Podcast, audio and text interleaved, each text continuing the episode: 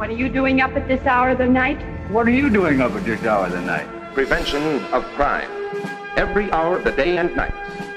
Movie. Break! Is the team that protects your property and you. Hallo und herzlich willkommen zu unserem nächsten großen Podcast bzw. Podcast-Reihe und zwar zu Der Herr der Ringe und zwar dem ersten Teil, die Podcast-Gefährten. Bevor ich anfange und alle vorzustellen, einmal ganz kurz natürlich zur Einleitung. Ein Podcast, sie zu knechten, sie alle zu hören, ins Dunkel zu treiben und ewig zu binden. Willkommen, liebe Halblinge, und ich stelle euch mal nach und nach vor. An meiner Seite sind diesmal Stu. Okay, ernsthaft, wie viele Stunden hast du an dieser Einleitung gesessen? Ich kenne dich doch. Ein bisschen. Okay. Hallo. Hallo Miriam Hallo. Und hallo Kühne. Moin. Genau, wir haben uns versammelt und haben eine Gemeinschaft gebildet, um gesagt, ähm, wir gucken mal Herr der Ringe, beziehungsweise machen einen Herr der Ringe Podcast. Geplant haben wir den schon lange, ich glaube schon zwei Jahre, kann das sein? Ich glaube, der, die, erste, die erste Idee kam, als wir den ersten Harry Potter Cast versammelt haben. Oh Gott. Oh, das ist sogar schon länger. Oh, das reißt wieder alte Ja. Wunden auf. Oh Ja. Also ich rede mir jetzt gerade einfach ein, ihr wolltet warten, bis ich dabei bin, bis ihr den Herr der Ringe Podcast macht und äh, ich nehme diese Lorbeeren gerne an. Ja, gut, wir, wir geben die auch gerne an dich ab, ist okay. Genau, aber die Frage stellt sich natürlich, warum machen wir denn überhaupt einen Herr der Ringe Podcast und warum machen wir den zum Jahresende? Ich kann da erstmal nur für mich sprechen. Herr der Ringe ist bei mir immer fest eingeplant zur Weihnachtszeit und ich glaube, es geht vielen ähnlich, die dann meistens zu den Feiertagen und ich kann mich erinnern, dass das irgendwie auch im Fernsehen läuft. Ich gucke kein normales Fernsehen, deswegen keine Ahnung, ähm, dass das aber immer zur Weihnachtszeit dann auch läuft und irgendwie die Leute dann schon irgendwie auch mit Weihnachten oder den Feiertagen verbinden. Ich weiß nicht, wie es euch da geht. Naja gut, also dadurch, dass der ja auch damals zur Weihnachtszeit in den Kinos lief, ist es bei mir auch so, dass immer in der dunklen Jahreszeit so, dass dann einfach einmal im Jahr Herr der Ringe läuft. Das, das ist damit irgendwie verbunden. Mhm. Ja, ich sehe das ähnlich. Also ich glaube, das läuft immer am zweiten Weihnachtsfeiertag auf RTL. Ich glaube, das ist da so ein, weiß ich nicht, eine Dauerlizenz für die Weihnachtstage. Aber ich verbinde das auch eher mit der Couch-Kuschel-Tee-Zeit. Ja, es war ja auch schon so, dass die Filme in Deutschland immer wirklich um Weihnachten gestartet sind. Ich glaube, der Herr der Ringe, die Gefährten startete am 19. Dezember 2001, also vor 20 Jahren. Noch ein guter Grund, äh, einen Podcast zu machen, by the way. Und das hat sich so, das ist irgendwie in der DNA dieser Filme drin, dieses Weihnachtliche. Auch wenn da jetzt überhaupt keinerlei ähm, Tannenbäume oder Weihnachtsmänner vorkommen, was irgendwie ganz ulkig wäre. Ich meine, Gandalf hat ja was vom Weihnachtsmann, wenn man mal so. nee, egal, okay, ich schweife ab. Nein, aber äh, für mich ist es auch einfach so, es hat diese Weihnachts-DNA. Ähm, wobei ich die Filme auch schon im Sommer geguckt habe. Bei mir war es aber auch so, dass ich ähm, damals gelesen hatte, dass eben die Extended-Fassung auf DVD dann ähm, im November, Ende November, glaube ich, immer Mhm. rauskam. Und so hattest du dann, wenn du dann die äh, DVD frisch gekauft hattest, im, dass du dann schon wieder eben dann im, ja, im, in der Winterzeit oder in der Weihnachtszeit den Film nochmal geguckt hast, ne? Also, das war bei mir auch ein festes Ritual. Ich habe mir dann, glaube ich, im Sommer die normale DVD gekauft und dann halt im Oktober, November die Extended-Fassung. Und wenn man mit der dann durch war, so richtig, mit auch die ganzen Extras geguckt hat, war es dann schon wieder Zeit jetzt für den neuen Kinofilm, ja. Was ich mittlerweile schon an Geld in diese Herr der Ringe Boxen gesteckt habe. Ne? mittlerweile habe ich sie in besitze immer noch die 4K alten. zu Hause. Echt immer noch die alten? Ah. Ja, die DVDs mit dieser Prägung, dieses äh, Ro Rot, Grün und Blau. Das wird irgendwann so ein Nostalgie-Extra-Bonus haben, wenn man die mal verkauft, glaube ich. Ja, ich denke auch. Ich glaube, die werde ich aber nicht verkaufen. Zum einen, weil die bei meiner Mutter stehen. und zum anderen, weil das immer noch echt äh, tolle DVDs sind. Muss man nichts, also natürlich klar, die, die Bildqualität ist jetzt kein 4K, aber wenn man mal guckt, was da für Bonusmaterialien äh, drauf sind, das ist ein echter Referenzwert, immer noch. Also ich habe auch ganz oft einfach nur diese Bonus-Sachen geguckt. Da auch damit kannst du ja ganze Abende mit verbringen. Die sind aber alle auf der 4K-Version auch drauf. Ne? Aber ist das auch so hübsch gemacht mit, äh, du klappst es so auf und dann hast du da auch eine Karte, die du extra ausklappen kannst? Äh, nee, die Boxversion selber ist schlechter, muss ich gestehen. Hm. Aber mit der Karte, das war doch bei der DVD-Auswertung damals. Mhm. Diese, diese dicken Boxen da, die du da, Ja, ja, äh, wo du die ich Extended-Fassung ausstehen. gekauft hast. Ach, Okay. herrlich. Gut, Ich, bevor musste, ich kann mich noch dran erinnern, dass ich dann immer nach, ähm, direkt nach der Schule nach Karstadt gegangen bin. Äh, am ersten Tag, als das rauskam und dann ganz stolz nach Hause gegangen bin. Für 44 Euro, glaube ich, hat die damals gekostet. Und dann äh, direkt am ersten Tag dann die Extended-Fassung geguckt habe. Das war, das war einfach schön. Aber mal ganz ehrlich, die waren nicht billig, aber ich fand, die waren jeden Cent wert. Ja. Du, du hast auch immer den ersten Trailer für den äh, neuen Teil da drauf gefunden, ne? Ja. Da gab's ja auch viele versteckte Extras noch. Oh ja. Und da hast du dann immer den ersten Trailer zum äh, folgenden Teil bekommen. Hm. Wie, wie ihr schon merkt an die Zuhörerinnen und Zuhörer, wir werden heute oftmals abschweifen und äh, viele Anekdoten und ich glaube Erinnerungen und Nostalgie äh, zur Sprache bringen. Das ist auch in Ordnung. Und das ist tatsächlich auch unser Ansinn mit dem Podcast. Also nicht nur der Herr der Ringe einfach mal grundlos besprechen, weil wir es können, sondern tatsächlich mal ein bisschen in Erinnerung schwelgen und vielleicht mit euch nochmal auf die Reise zu gehen, vielleicht bevor ihr die Filme selbst anmacht und nochmal ins Auenland nach Mordor entschwinden und quasi dieser Fantasy-Reihe frönen. Das wollen wir heute so ein bisschen mit euch machen. Äh, bevor wir aber dazu kommen, erstmal damit ihr uns so ein bisschen einschätzen könnt. Und zwar, wie stehen wir denn überhaupt zu Herr der Ringe? Ich fange jetzt einfach mal an und muss mich gleich mal outen. Ich habe keinen der Filme im Kino geguckt. Ah! Ich weiß nicht, wie ich das geschafft habe. Ich kann es mir nicht erklären. Ich weiß es ehrlich gesagt nicht. Und noch schlimmer, als ich, glaube ich, den, ja, bestimmt 2002 dann gewesen sein, das erste Mal dann Herr der Ringe, die Gefährten gesehen habe. Vielleicht auch auf CD, ich weiß es nicht mehr. ähm, war ich danach irgendwie und dachte mir so, "Ha, ach, eigentlich bockt mich das gar nicht so. Das heißt, ich war Einfach lange Zeit gar nicht so ein, so ein Herr der Ringe-Fan. Das kam erst später. So. Darf ich, darf ich diesen Podcast noch verlassen? Ich möchte mit Thomas nicht mehr Ich komme sprechen. mit, ich komm mit. Das ist, komm Miriam. Alle, alle mit. Autoren Das ist- quit. Okay. So. Ähm, Miriam, magst du mal anfangen? Ja, So also ich habe auch im Kino gesehen, was aber Oh. meinem Alter geschuldet war. Okay. ähm, Das lasse ich durchgehen. Das lasse ich durchgehen. Sonst hätte ich den sicherlich gesehen. Äh, bei mir ist es eine witzige Geschichte, weil meine Tante und mein Onkel und mein Cousin, die sind große Herr der Ringe-Fans und da habe ich diese Boxen gesehen. Und ähm, wenn wir dann mal bei einem Geburtstag waren oder so, habe ich oft dann mal Filme mitgenommen mit meiner Mom und meinem Dad und habe die dann zu Hause geschaut. Und da war unter anderem Herr der Ringe dabei. Und weil ich das so toll fand, habe ich mir dann die Edition von meiner Tante dann zum Geburtstag oder Weihnachten schenken lassen. Und seitdem sind sie in meinem Besitz. Und ich weiß noch, wie ich vor der Couch saß mit meinen Playmobil-Figuren und da diese Schlacht nachgestellt habe. Ich glaube, das war dann beim zweiten Teil oder so. Und da hatte ich auch so ein ganz, das Gefühl kann ich gar nicht mehr beschreiben. Das ist wahrscheinlich so eine kindliche Adrenalin-Aufregung, dass man weiß, da passiert irgendwie was ganz Spannendes. Und dieses Gefühl hatte ich auch nie wieder. Also es war echt so ein Kindheitsgefühl, dieses, oh mein Gott, und auf den Pferden und so episch und wie cool. Und man hat sich immer sehr auf die Szene gefreut, weil ich habe die Filme da auch damals sehr oft gesehen. Und ja, das ist so das, was mich mit Herr der Ringe verbindet. Und seitdem landen die Filme jährlich alle zwei Jahre im Player. Und dann schaue ich sie nochmal. Vielleicht, um das mal zu unterstreichen, aus dem Kinderzimmer frönt es manchmal an Worten auf Erlinga. Und äh, dann wird Lego gekloppt. Also von daher, ich kann das ganz gut nachvollziehen. Ich mag deinen Sohn. Gut, äh, Stu, magst du weitermachen?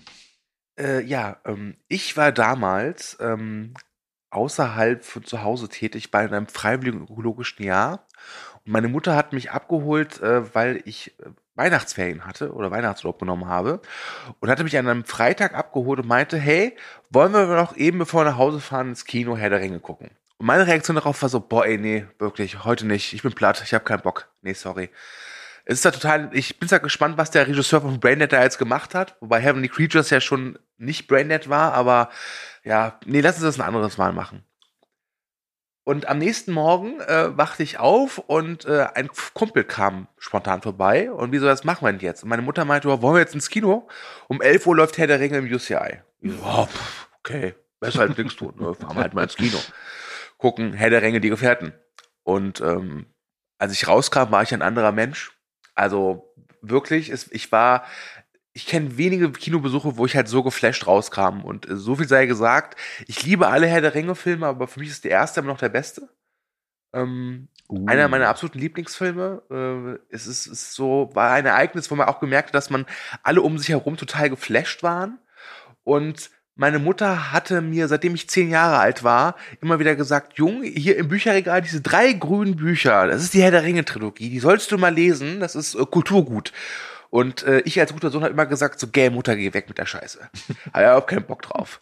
Und ähm, nach diesem Samstagvormittag bin ich dann äh, nachmittags zum Bücherregal meiner Mutter gerast und habe mir diese drei Bücher genommen und habe sie dann äh, innerhalb von zwei Wochen gelesen. Auch weil ich wissen wollte, wie es weitergeht. Und ich will ehrlich sein, äh, es war kein einfacher Leseaufwand. Ich finde, der Tolkien ist nicht ein Schreiber, der so schreibt, wie ich es mag, aber Oh, das unterschreibe ich. Hm. ja, aber es hat trotzdem so, weil ich so drin war in den Figuren, hat es mich dann doch mitgenommen. Und das war meine erste Herr der Ringe-Erfahrung. Okay. Kühne. Ähm, ich hatte vorher, bevor die Filme im Kino liefen, gar nicht so große. Ich wusste, glaube ich, nicht mal so wirklich, was das war. Also ich hatte die äh, weder die Bücher gelesen noch den Trickfilm vorher gesehen. Ähm, fand den ersten Trailer ganz cool. Ich war da gerade mal 15 und ja, als es dann hieß, als der Vater mich fragte, ja komm, soll man nicht ins Kino gehen? Gut, da überlegt man nicht lange. Schwerter, Krieg, Orks, das wird schon irgendwie funktionieren, das wird schon gut sein. Allerdings ohne jetzt groß zu wissen, was da auf mich zukommt. Und mit Herr der Ringe habe ich einfach, ich hatte nicht nur meinen schönsten Kinomoment seit immer in diesem Film, im, gerade im ersten bei äh, Die Gefährten, äh, sondern ich hatte auch eben dieses Gefühl, dass man, dass man gerade etwas sehr, sehr Großes gesehen hat, dass man was Wichtiges gesehen hat. Und das ist das, was mir heutzutage wirklich beim, äh, beim heutigen Kino fehlt. Dieses, du, du verlässt den Kinosaal und merkst einfach, okay, was du gerade gesehen hast, wirst du in dieser Art und Weise sehr wahrscheinlich lange, lange, lange Jahre nicht mehr so erleben. Echt? Hattest du das nicht bei Dune?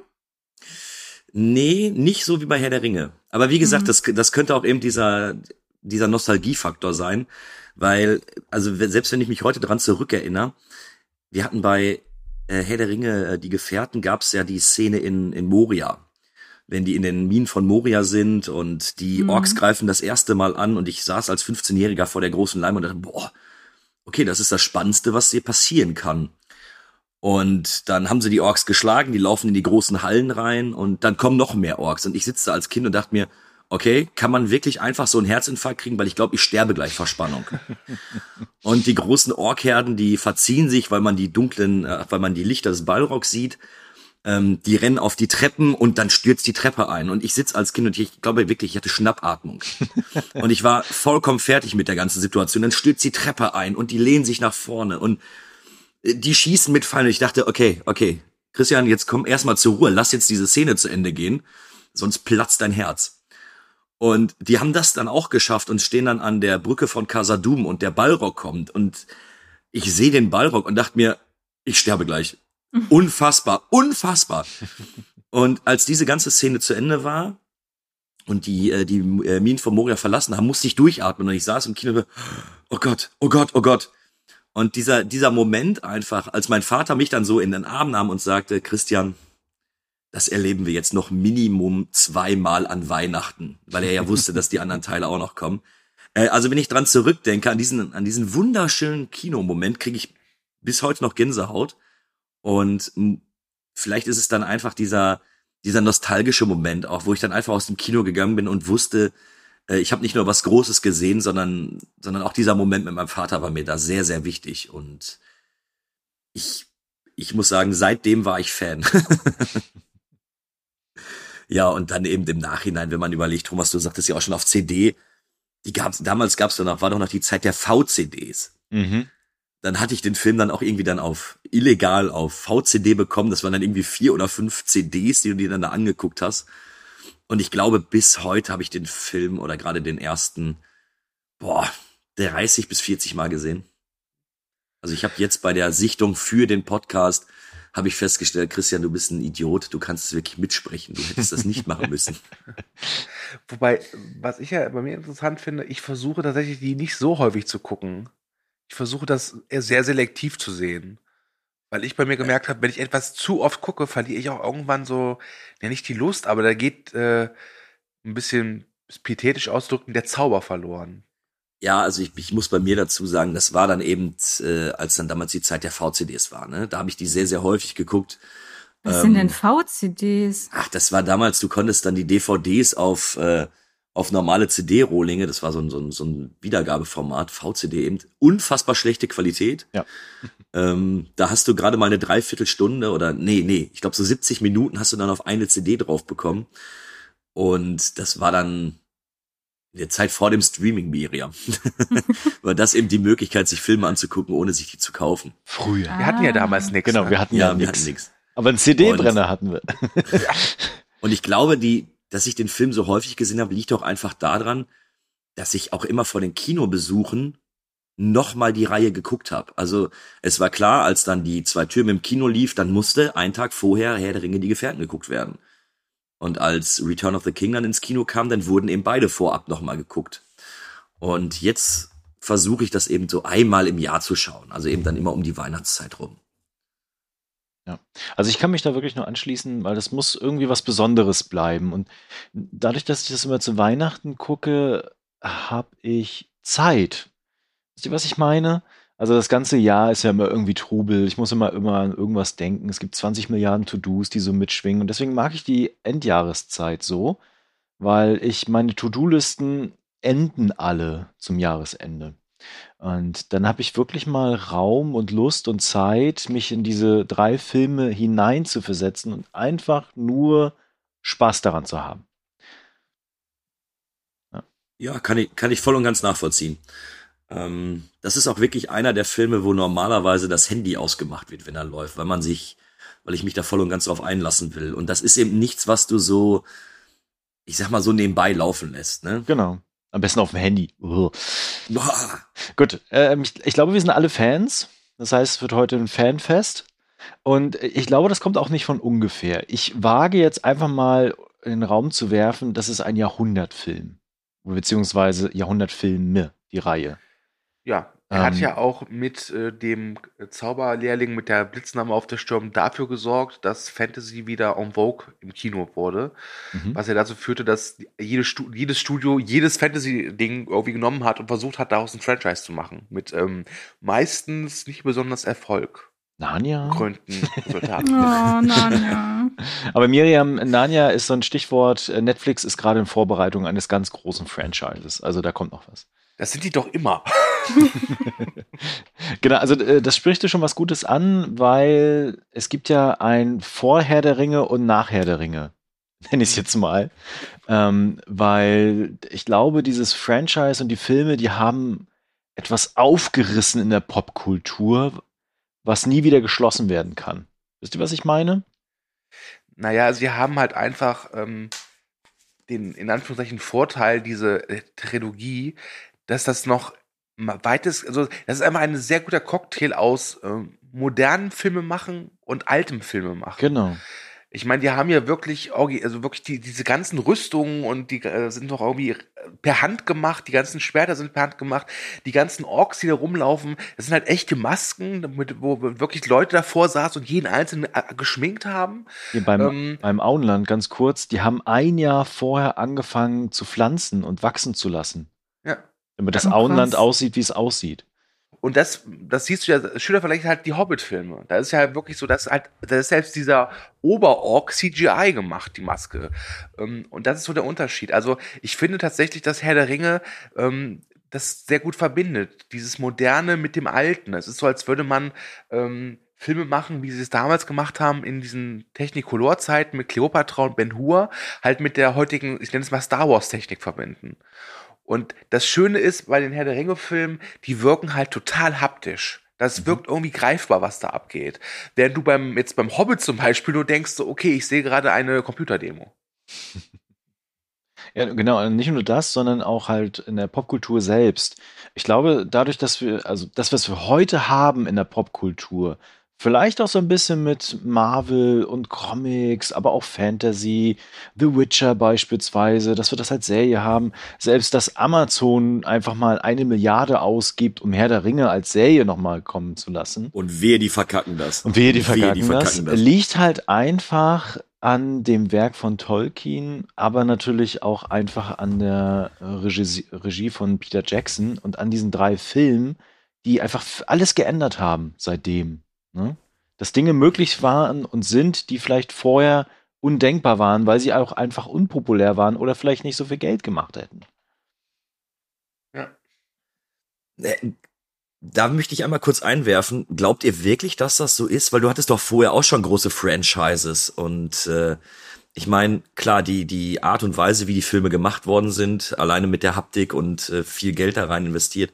Aber du hattest doch vorher auch schon Franchises. Also ja, der Unterschied ist halt der, wie folgt. Du hattest früher zum Beispiel die ersten Star Wars Filme, da wurde immer von Film zu Film gearbeitet. Mhm. Bei Herr der Ringe war es ja wirklich so, okay, wir machen jetzt hier drei Filme und jeder dieser drei Filme wird unglaublich kostspielig und groß. Und wenn nur einer davon nicht dir einen hofften Erfolg bringt, ja, sorry, dann haben wir echt ein Problem. Ja, zumal die haben die doch, glaube ich, auch äh, parallel gedreht. Ne? Also ich glaube, die ja. haben erst äh, alles durchgedreht, bevor die überhaupt den ersten rausgebracht haben. Ne? Genau, die hatten, die hatten, glaube ich, beim dritten Teil hatten sie sehr viele Nachdrehs noch. Genau, ja. Ähm, aber ansonsten haben die wirklich das komplett durchgedreht, ja. Und du hattest, also wie viele Blockbuster kennst du, die so viele Oscars abgegriffen haben? Puh. Titanic vorher. Ja. Titanic und Ben Hur und Herr der Ringe, die Gefährten sind die einzigen äh, Filme, die elf Oscars bekommen haben. Mhm, ja. Und das Besondere bei Herr der Ringe 3 ist ja, dass er auch wirklich alle Oscars bekommen hat, für die er nominiert war. Richtig, genau. Ähm, wobei ich sagen muss, damals bei der Gefährten war mir immer klar, der muss Oscars bekommen. Und zwar ganz, ganz viele. Und war dann doch sehr ernüchtert und enttäuscht, dass der große Oscar-Gewinner an dem Oscarabend äh, A Beautiful Mind war. Stimmt. Ja, ich glaube, ähm, gerade Herr der Ringe 3 hat die Oscars auch aus dem Moment gekriegt, wenn man die ganze, ja. wenn man die ganze Reihe für sich betrachtet. Ne? Also, dass die zwei Türme nur zwei Oscars bekommen hat, ist nee. So jeder Technik-Oscar hätte da hingehen müssen. Hier, ja. Miriam, ich glaube, für dich ist das auch ganz spannend, weil du ja quasi dann just auch mit denen aufgewachsen bist und groß geworden bist. Ähm, ich glaube, heute so aus der Merchandise-Kultur ist ja auch Herr der Ringe gar nicht mehr wegzudenken eigentlich. Ja, ich schiele hier zu meiner ähm, Herr der Ringe Mittelerde Kuscheldecke. Äh, oh, sowas hast du? Ja, ja. wir auch. Oh. Warum habe ich das noch nicht? Thomas, wenn du mir ein Weihnachtsgeschenk machen möchtest, ne? Hab verstanden, okay. Ja, also ich hätte die Filme schon gerne im Kino erlebt, aber es ging halt alterstechnisch nicht. Aber ähm, ja, dafür habe ich sie, dafür habe ich sie dann halt zu Hause gesehen und das war auch sehr schön, wobei ich sie gerne mal wirklich auch im Kino sehen würde, aber da gibt's ja alle paar Jahre mal so Aktionen. Ja. Muss ich einfach mal die Augen offen halten. Also wenn ich ein Gutes aus der Corona-Zeit mitnehme, äh, kann ich sagen, als das Kino schon wieder auf hatte, zwischen äh, oder vor dem zweiten Lockdown und keine Filme ins Kino kamen, hat mein Stammkino tatsächlich jede Woche Herr der Ringe dann nochmal gezeigt. So, jede Woche, okay. Ja, also die, in der einen Woche lief dann die Gefährten, in der äh, nächsten Woche lief dann die zwei Türme und die äh, nächste Woche war dann wieder äh, die Rückkehr des Königs. Und so hatte ich dann die Möglichkeit, alle nochmal im Kino zu sehen. Und ich glaube, das war dann meine vierte oder fünfte Kinosichtung alleine. Ja, ich weiß, es, es gab auch so Aktionen, wo alle drei Filme hintereinander liefen und wenn du das durchgehalten hast, hast du auch ein T-Shirt bekommen. ja, ich war zwölf Stunden was, im Kino und alles, was ich bekam, mit dieses blöde T-Shirt. Ich war eine lange Herr der Ringe Nacht, als der dritte Teil kam. Das weiß ich noch. Boah, ich habe kein T-Shirt bekommen. Das finde ich gerade ein bisschen. nee, nee, das war erst vor vier, fünf Jahren oder so. Drei, vier Jahren. Da war in irgendeinem Kino. Ach so. Das hatte mir mal ein Kumpel erzählt, ja. Ich, ich, ich würde mal, bevor wir jetzt wirklich zum Film kommen, weil ich glaube, das ist ja darauf, wo auch alle jetzt warten drauf, mal so einen kleinen Exkurs nochmal machen, weil das Herr der Ringe überhaupt entstanden ist, ist eigentlich sehr unwahrscheinlich. Wenn man sich mal alles im Detail anguckt, welche, welche kleinen Dominosteine es gebraucht hatte, mit Herr der Ringe entstanden ist, ne? Das ist, eigentlich ist das ein Lottogewinn. Tatsächlich. Was ich halt sehr interessant finde, dass äh, zur Entstehung dieses Franchises oder dieses Filmfranchises zwei Personen äh, wirklich sehr stark mitgeholfen haben, die unglaublich gemein und fies sind äh, und äh, widerwärtig. Die eine ist eine fiktive Figur und die andere ist leider sehr real, äh, nämlich Freddy Krüger und Harvey Weinstein. Ja. Das ist halt. Okay, Harvey Weinstein, ja, aber was hat Freddy Krüger damit zu tun? Ja, fol Ähm, folgende. Willst du das erklären oder soll ich? Ich versuche es zu erklären. Und zwar Okay. ähm, ist ja der Film, also die Herr der Ringe Trilogie von Warner und New Line Cinema. Und New Line Cinema war schon immer so ein etwas kleineres Studio und die waren halt ganz oft vom Bankrott. Und wer sie halt gerettet hat, war Freddy Krüger, weil diese Freddy Krüger Filme waren von New Line Cinema. Die haben wenig gekostet, haben aber sehr viel eingespielt, sodass äh, New Line Cinema auch immer wieder gern genannt wird, The House That Freddy Built. Ähm, da gibt's auch, glaube ich, eine Anspielung bei S Kapitel 2. Und ohne Freddy Krüger wäre halt New Line pleite gewesen und damit wäre auch ein großer Faktor weg, warum Herr der Ringe überhaupt so entstanden wurde, weil New Line sich sehr stark dafür eingesetzt hat, dass Peter Jackson halt seine Vision umsetzen konnte. Weil ähm, zuerst sollte das bei Miramax entstehen, also bei Miramax, und äh, das ist ja dann auch später in den Disney-Bereich geworden. Also Disney hat ja den Studio dann auch aufgekauft. Da waren ja auch die Weinsteins dann quasi involviert, ne? deswegen mit dieser Schreckensgestalt. Und die haben ständig darauf gedrängt, dass es eigentlich nur ein oder maximal zwei Filme werden sollen. Am Ende sollte es tatsächlich nur ein Film sein. Also die haben darauf gedrängt, dass quasi alle drei Teile, die wir heute kennen, in einem Film erzählt werden sollte. Das wäre eine Katastrophe geworden, glaube ich. Und aber dadurch, dass äh, auch der äh, Tolkien in seinem Erbe quasi mit reingeschrieben hat, dass Disney nicht produzieren darf, ähm, war das dann quasi vom Tisch. Und dann kam New Line Cinema und hat gesagt so, ach komm, wir versuchen das einfach mal. Wir nehmen tatsächlich 500 Millionen Budget für alle drei Filme, übrigens echt krass eigentlich, in die Mhm. Hand und äh, produzieren tatsächlich drei Filme. Und es gab dann einen zweiten Drehbuchversion, nochmal mit Unterstützung dann. Und dann konnte tatsächlich endlich gedreht werden. Aber das ist nur ein Dominostein von vielen tatsächlich, Mhm. weil die Effekte sind ja dann bei, bei Beta Digital entstanden, Beta Digital. Die Und übrigens, äh, ich will kurz reingrätschen darf, Peter Jackson vor kurzem für 1,5 Milliarden US-Dollar verkauft hat. Ja. Und die haben Technologien entwickelt. Ähm, Ihr erinnert euch vielleicht an diese markante Szene, wenn dann am Ende der Turm in sich zusammenfällt und explodiert. Ne? Hm.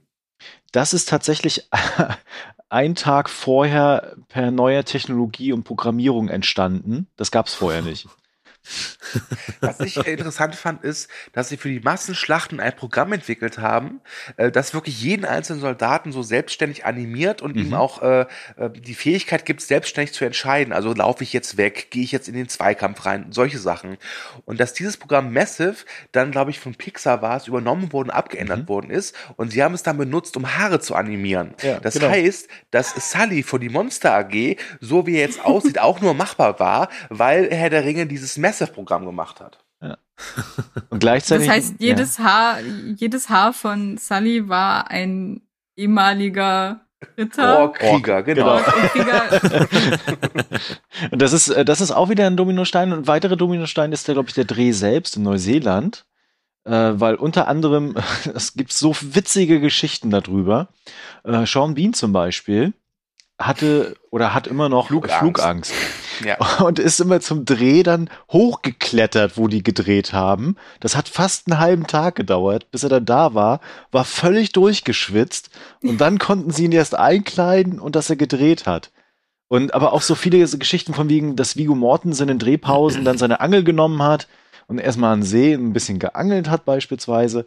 Also wenn ihr mal Zeit habt, das Bonusmaterial mal durchzuschauen oder auch auf YouTube findet ihr ganz viel Sachen, macht das mal. Also diese Entstehungsgeschichte dieser drei Filme ist einfach selbst an sich schon unglaublich faszinierend und spannend. Und was auch wichtig ist, dass durch Herr der Ringe Neuseeland als Filmland ja unglaublich lukrativ geworden wurde. Also es gibt ja so viele Filme mittlerweile, die dort gedreht wurden, auf diesem kleinen Land, dass es ja sogar so weit ist, dass sie ein extra Filmministerium irgendwie aufgemacht haben. Es ist ja mittlerweile eine ihrer Haupteinnahmequellen, dieses kleine Land. Ne, Ich der würde- Du kannst ja auch immer noch die ganzen Touren da machen Ja. und Ja. Und ich würde mal behaupten, Drehorte. ohne Herr der Ringe und Tiger Waititi würde auch kaum jemand Neuseeland kennen. Es tut mir leid.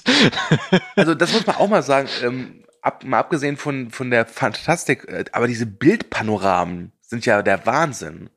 Ja. Ich meine, klar, da ist Color Grading mit im Spiel. Das ist übrigens auch ähm, der erste große Blockbuster, glaube ich, der Color Grading benutzt hat. Äh, Übrigens, der erste Film, der richtig mit Color Grading war Oh Brother, Where Art Thou von den Kronenbrüdern. Und ähm, das war schon gigantisch. Also ganz ehrlich, wenn die da über diese Berge klimpern oder äh, klettern und dann hörst du dazu Howard Shores Score, das ist der Wahnsinn. Hör auf, hör auf. Jetzt schon wieder Gänsehaut. Also, ah, schön. Soll ich euch mal neidisch machen? Nein. Du warst schon mal in Neuseeland.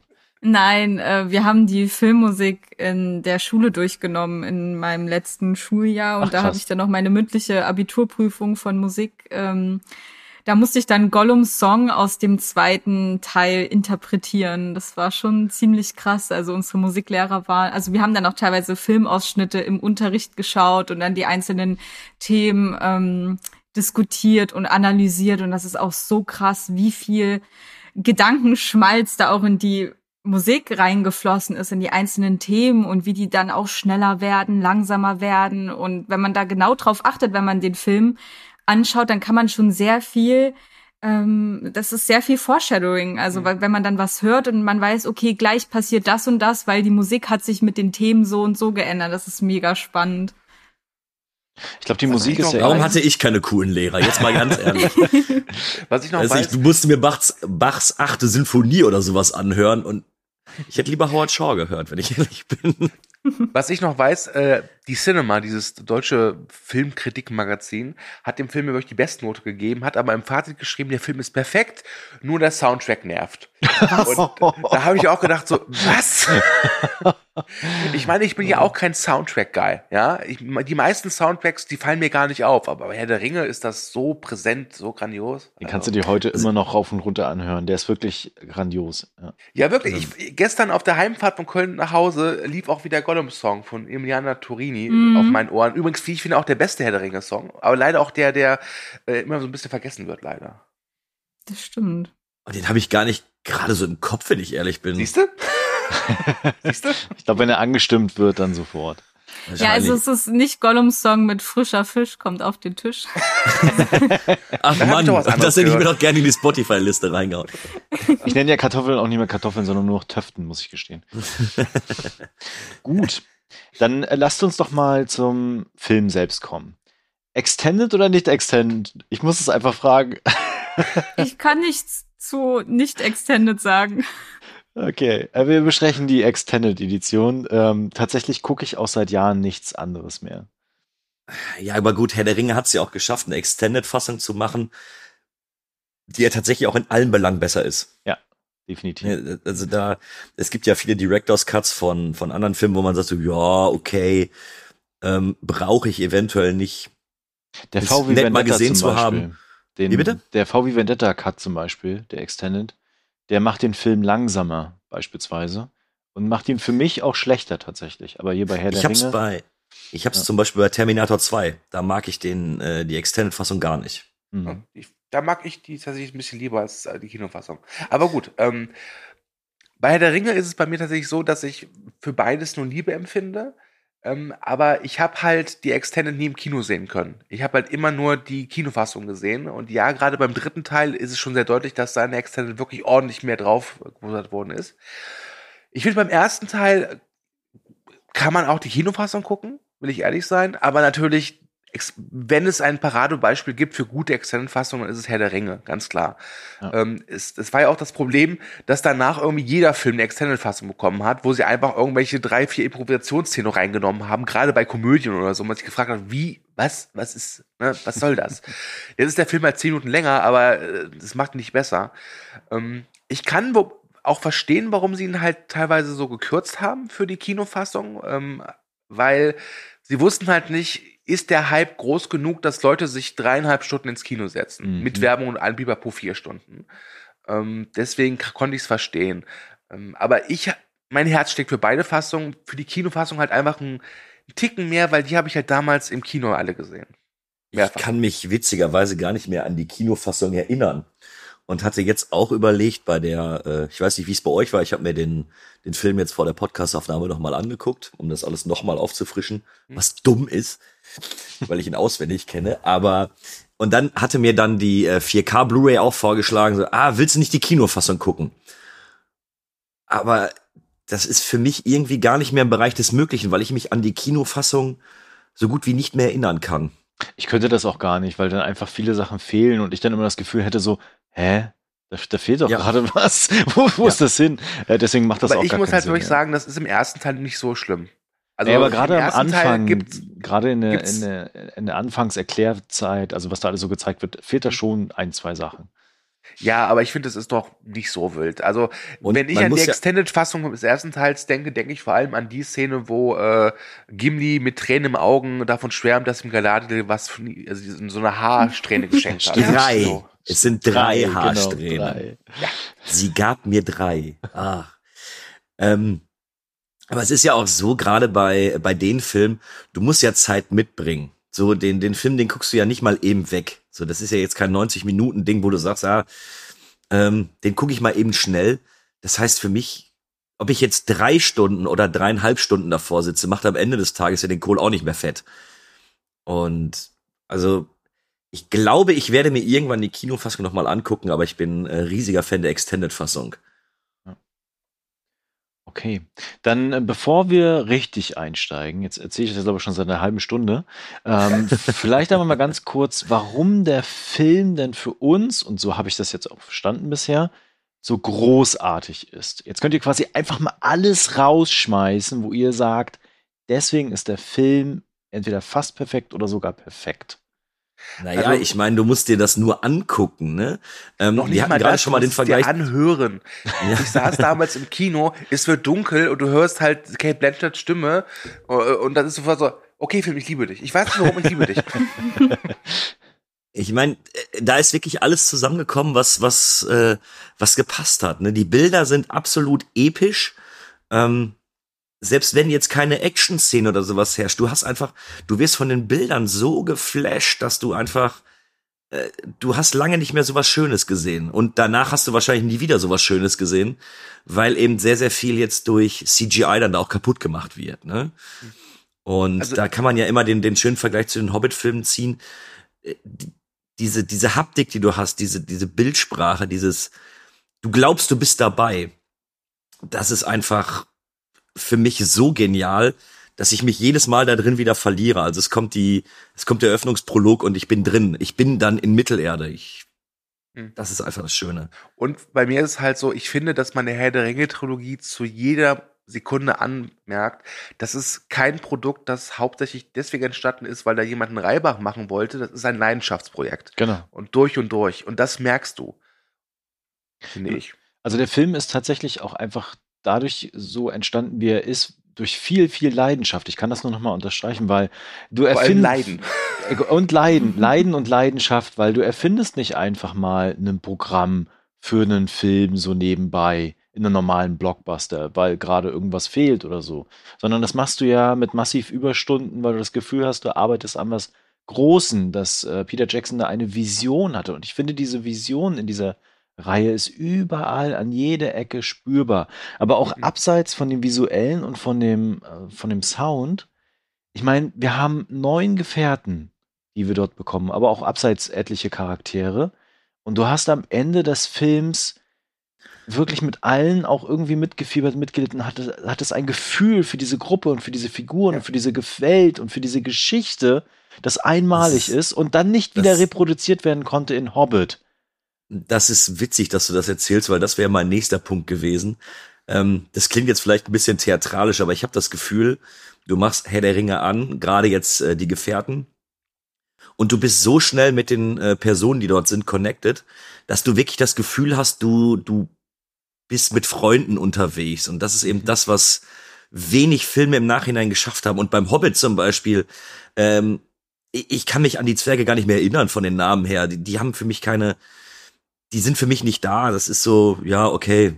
Leun, nettes Der Beiwerk. eine hat Leun oder so. geredet, der andere sah aus wie ein normaler Mensch und der andere sah aus wie ein normaler Mensch mit ein bisschen Zwergen-DNA. Das habe ich Ja. mir- behalten. Und hier hast du einfach die, auch das Writing des ganzen Filmes ist so schön, dass du direkt drin bist. Ähm, Du, du connectest mit den Leuten, das ist, die sind dir sympathisch, die werden gut dargestellt. Du bekommst genauso viel Hintergrund, wie du Minimum benötigst, wahrscheinlich sogar noch viel, viel mehr, um einfach mit den Personen auch, äh, ja, zu leiden, dich zu freuen und, und, und. Also, das, das schaffen wirklich wenig Filme, die so einen großen Cast haben. Wisst ihr, es sind nicht neun Gefährten, sondern es sind zehn, weil man immer selbst dabei ist. Oh, das stimmt, ja. Okay, diesen Satz finde ich so unglaublich schön. Miriam, ich klau dir den. Ja, den kannst du dir gerne tätowieren. ja, ja ähm, aber ich finde, wir sollten auch noch mal Tolkien ein ganz, ganz großes Lob aussprechen. Also ich habe so viel Ehrfurcht vor diesem Mann und was alles in seinem Kopf war, was er auf Papier gebracht hat. Es war ja nicht nur, dass es nur diese ähm, Herr der Ringe-Saga war, sondern er hat ja auch davor Jahrtausende geplottet. Also es ist, du kannst dir irgendein Jahr aussuchen, was da war, und normalerweise findest du was auf Wikipedia von Tolkien da, was in diesem Jahr passiert ist, weil er einfach so viel geplottet hat, so viel in sich stimmig, so viele Sprachen erfunden hat, so viele, also das ist der Wahnsinn, also dass das alles in einen Kopf gepasst hat, das ist wirklich, ach, ja. Darf ich euch mal fragen, habt ihr die Bücher gelesen und wie steht ihr zu denen?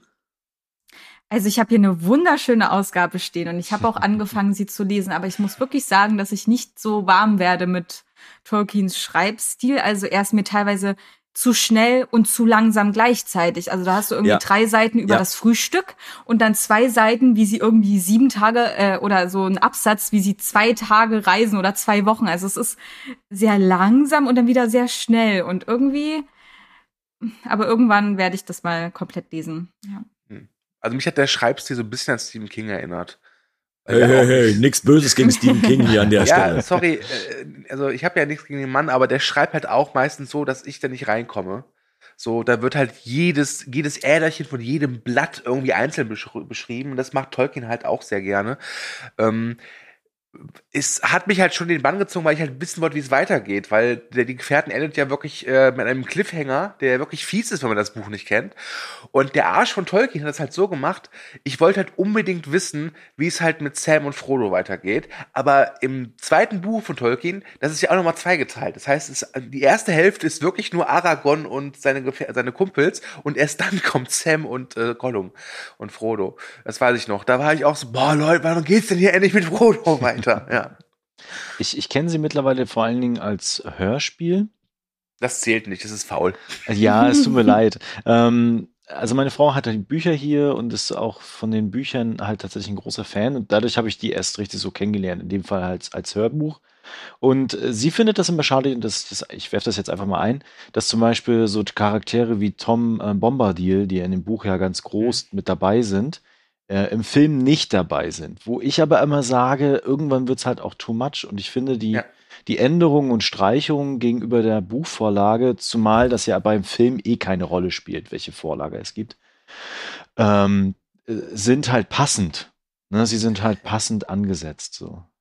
Also ich hatte auch Diskussionen mit Leuten, die halt gesagt haben, so wie Arwen dargestellt wird im Film, das ist halt nicht mehr vertragbar, weil es halt ganz anders ist wie in einem Roman. Aber ganz ehrlich, es ist halt eine Verfilmung. Genau. Ja, das heißt, es ist ja kein Abpausen, keine Kopie. Es ist einfach eine künstlerische Version eines eines Romans. Und äh, da ist Herr der Ringe wirklich unglaublich gut. Ich meine, der erste Teil ist ja noch relativ nah dran.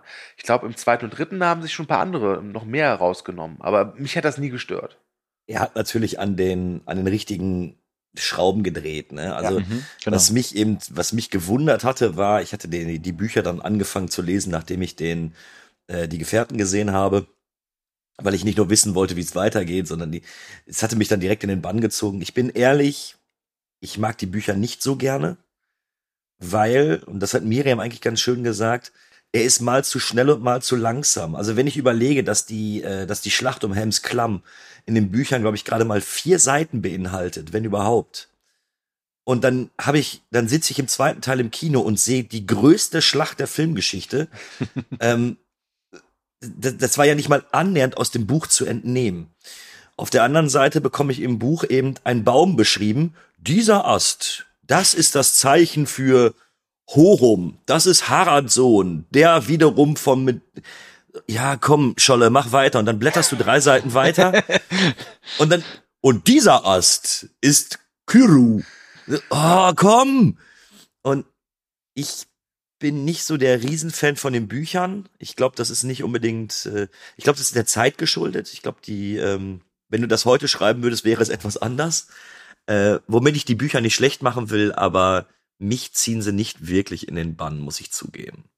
Ich äh, rechne ihm hoch an, was er da geschaffen hat, welche Welt er erschaffen hat und eben auch, was Miriam sagte, dass, dass, dass der ganze Background, der dahinter steckt und die Gedanken, die er sich da gemacht hat, das ist erstaunlich, aber ich bleib dann da doch lieber bei den Filmen, muss ich zugeben. Gut. Dann kommen wir noch mal zum Film. Das vierte Mal jetzt schon im Übrigen. Ja, genau, das vierte Mal jetzt schon. Jetzt haben wir es ehrlich geschafft nach 45 Minuten. Yeah, es tut mir leid. ähm, ihr kennt es schon von Harry Potter, falls ihr die gehört habt. Äh, wir gehen jetzt einfach mal Reihe rum und schwelgen in Erinnerung und Nostalgie. Und äh, mag da mal jemand anfangen von euch dreien? Vielleicht mit der Intro und Vorgeschichte, die Reise des Ringes, was da so passiert. Ja, da war ein Ring, der dachte sich so, oh, boah, voll krass, mal Urlaub machen, ne? Schön mal verreisen. und packte sein Köfferchen und äh, dachte sich dann, hey, guck mal da, was ist das denn für, für ein cooler Dude? Das war halt der Gollum. Ne? Oh, wenn du das so erklärst, muss ich sofort an Lord of the Weed denken. Ich wollte gerade, ich wollte gerade eben sagen, ich habe noch nie jemanden gefunden, der das so schlecht erklärt hat. Ey, ganz ehrlich, Lord of the Weed, das, das war das erste Mal, dass ich überhaupt wusste, dass es Wacken existiert. Wacken? Wacken ist vorbeigespaßt. ja, ja, oh, großartig. Ja. Nein, also, äh, ich frage mich gerade, hätte man die ganze Geschichte nicht am Anfang des Podcasts erklären sollen? Ich meine, oder nein, hört nein, noch nein. hier jemand zu, der, okay. Also, äh, was passiert? Ähm, es gibt diesen äh, bösen Typen Sauron, der äh, die Menschen, die Zwerge und die Elfen halt reingelegt hat mit so Zauberringen, die er vergeben hat, aber hat auch einen Meisterring äh, gezimmert und äh, den besitzt er. Das heißt, er ist jetzt so der Babbo. Ja? Und ähm, Du, ich fange gerade an, dich zu hassen. ja. Und dann gibt's halt voll den Krieg, ja, weil Krieg ist halt so voll cool und so. Und ähm, bei den Menschen kämpft halt unter anderem Isildur. Ich glaube, es ist König oder Prinz oder Prinz. Das ist noch Prinz, Prinz. genau. Und es scheint so, als ob Isildur keine Schnitte hat gegen Sauron. Aber weil auch ein zerbrochenes Sch- Schwert eine scharfe Schneide hat, trennt er ihm den, die Hand ab und damit den Ring und nimmt den Ring an sich und damit ist Sauron besiegt. Jetzt ist es aber so, dass Sauron, ich nenne es mal seine Seele, halt in diesem Ring ist. Und dieser Ring, je länger man ihn trägt und je machthungrig man eh von, äh, von Natur aus ist, desto einfacher kann er einen ja in Besitz nehmen. Und ähm, deswegen schickt der äh, Ring Isildur, kann man sagen, in den Tod. Ähm, und Problem ist aber, dass der Ring halt gerne wieder nach, ähm, nach Mordor möchte, um halt wieder Sauron wiederzubeleben oder so. Ich merke gerade so, ich weiß nicht, dieses, dieses kalte Gefühl im Nacken. Kühne, bist du das? Ich bin gerade ins Auto gestiegen, fahre nach Köln und knall dir gleich eine. Auf jeden Fall, der Ring kommt zu Gollum, äh, da bleibt er dann ein paar hundert Jahre und vergiftet dessen äh, Verstand. Und dann denkt der Ring halt so, boah, ja, war eine schöne Zeit, aber man muss halt gehen, wenn es am schönsten ist und haut ab und äh, kommt zu Bilbo, einem Hobbit. Hobbit sind klein, haben äh, haarige Füße, also so ein bisschen wie der Christian, halt eben nur mit 30 Zentimeter weniger. Um, um das mal aufzugreifen und vielleicht ein bisschen die Wogen zu glätten. ähm, ähm, ich finde, der Film fängt schon recht perfekt an. Ne? Ja, Also, definitiv. äh, du musst ja erstmal in diese Welt reinkommen und brauchst auch erstmal so ein Setting. Was passiert, was, welche Regeln gelten vielleicht hier in dieser Welt. Und ich finde, in den ersten Minuten macht das der Film richtig, richtig gut. Per Off-Stimme, hattest du ja schon gesagt, du, aber halt auch mit den Bildern, die da präsentiert wird. Da gibt's ja schon grandiose Szenen, beispielsweise von der Schlacht, ne, wo auch Elrond ja dabei ist, der alte Sack. Und, ähm, also der ist ja wirklich alt, über 3000 Jahre, glaube ich. Und gleichzeitig. Aber man sieht er- es ihm nicht an. ja, Er hat ja, genau, gehalten. hat sich gut Hat sich, gehalten. hat sich gut gehalten, auf jeden Fall. Ne, gleichzeitig äh, wie, der, wie der Ring, was der Ring ist, was der Ring bedeutet, was für Macht der Ring hat und ähm, wie der auch korrumpieren kann. Und wir sehen Gollum schon mal, zumindest im Halbschatten.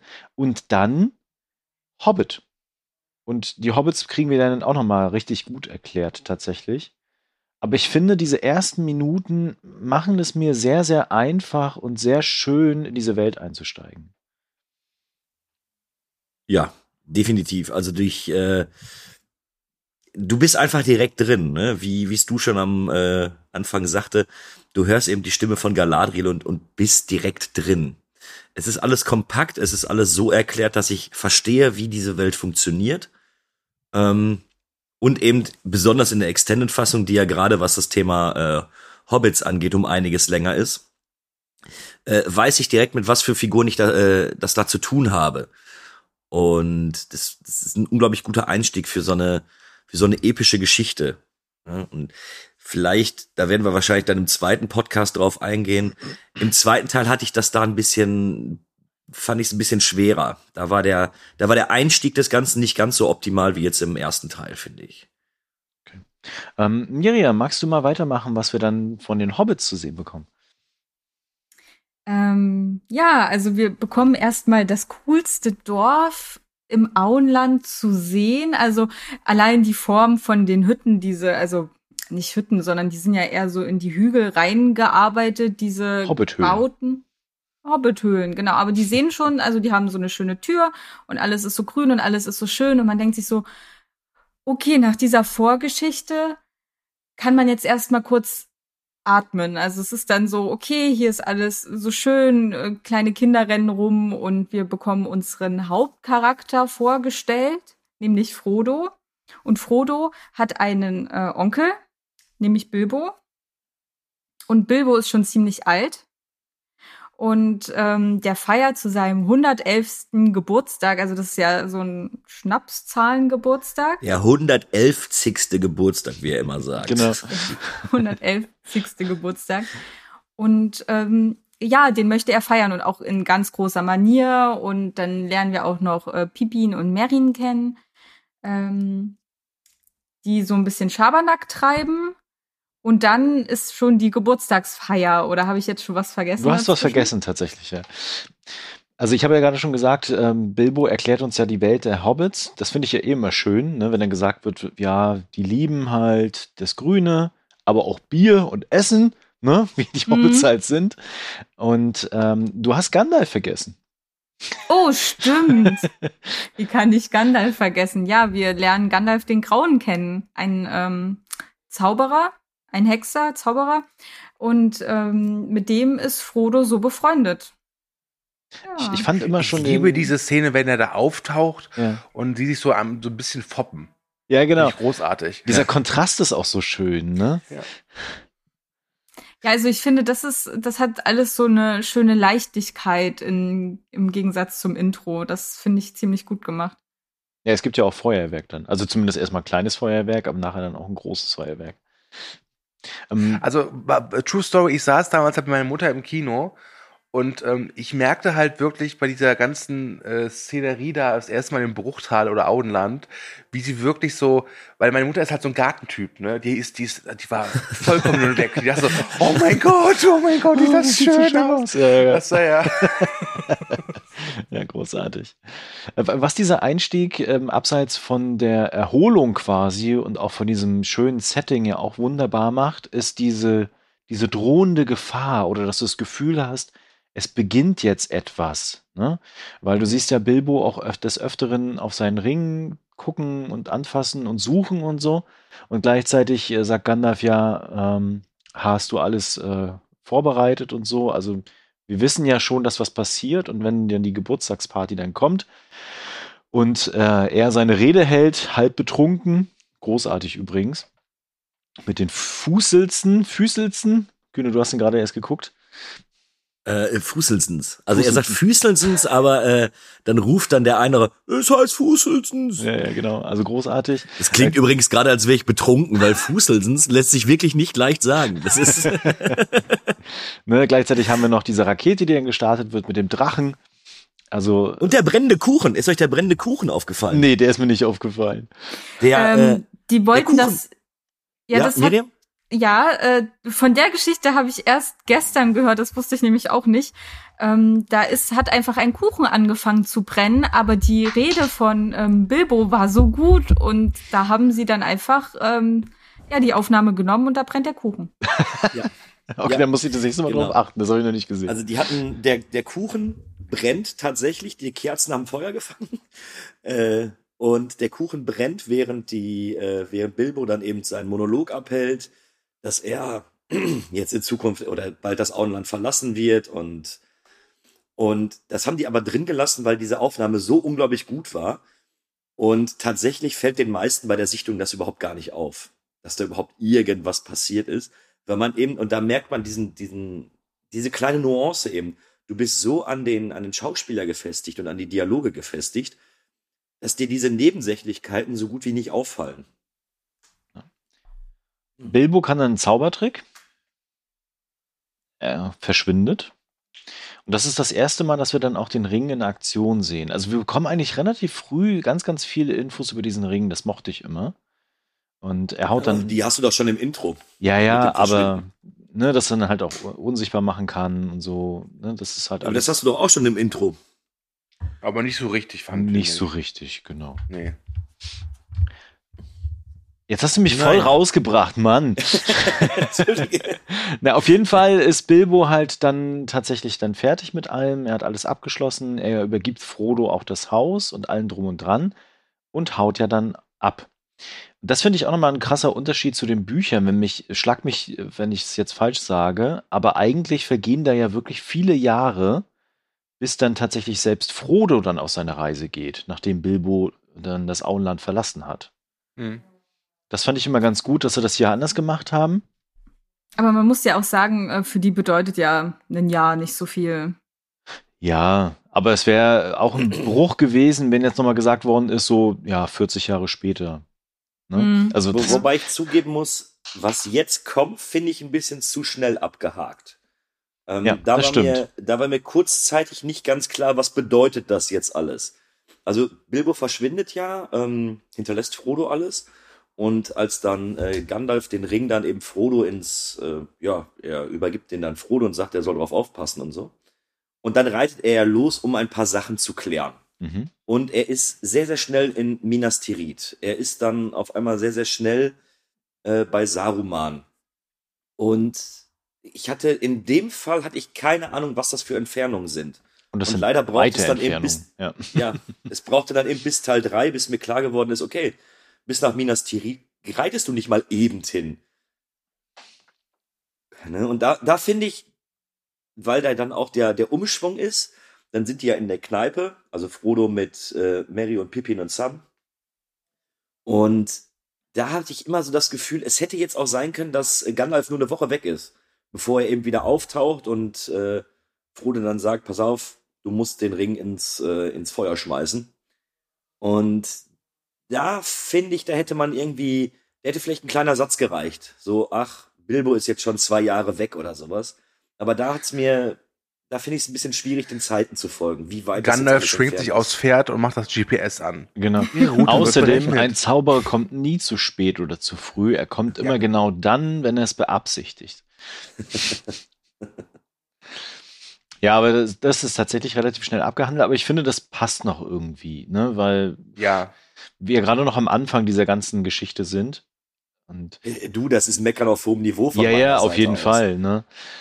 Genau, und auf jeden Fall wird dann äh, stellt Gandalf fest, dass der Ring, der einst verschollen war und lange gesucht wurde, die ganze Zeit vor seiner Nase war. Und nach den Hobbit-Filmen denke ich mir die ganze Zeit, Alter, bist du eigentlich blind auf den Augen? Egal. Und ähm, genau, und gleichzeitig haben wir aber dann den Blick nach Mordor, was wieder erstarkt ist und mit Orks gefüllt.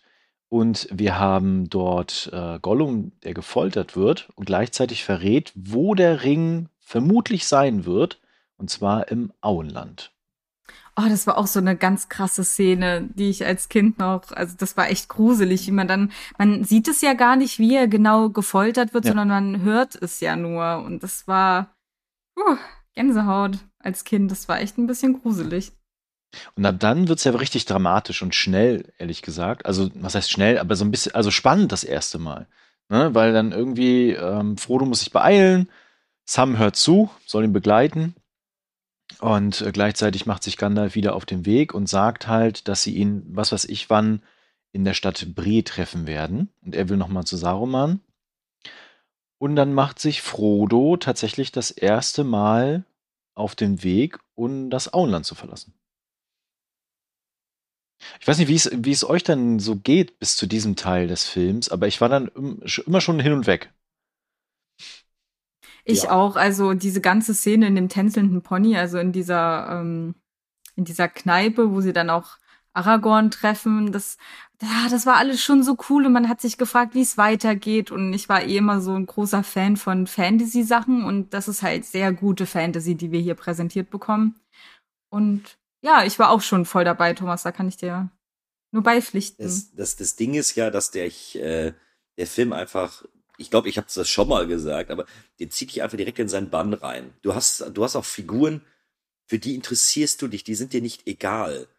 Ähm, das ist, ich finde auch die, die Szene unglaublich schön äh, mit Frodo und Sam, wenn die losziehen und du hörst dann eben Sam, wie er sagt, wenn ich jetzt noch einen Schritt weiter gehe, war ich noch nie so weit von zu Hause entfernt das sind einfach schöne Sachen. Du bist, du bist direkt mit den Personen connected. Und das zieht dich auch so da rein. Also, ich glaube, bis Frodo das Auenland verlässt, wie lange läuft der Film dann schon? Eine Dreiviertelstunde? Mhm. Zumindest in der Extended-Fassung? Ja. Und obwohl in Anführungsstrichen ja nichts passiert, also du wirst ja nicht mit irgendeiner großen Schlacht oder mit, mit großartigen äh, Effekten oder sowas da bombardiert, ist der Film trotz alledem nicht langweilig bis dato.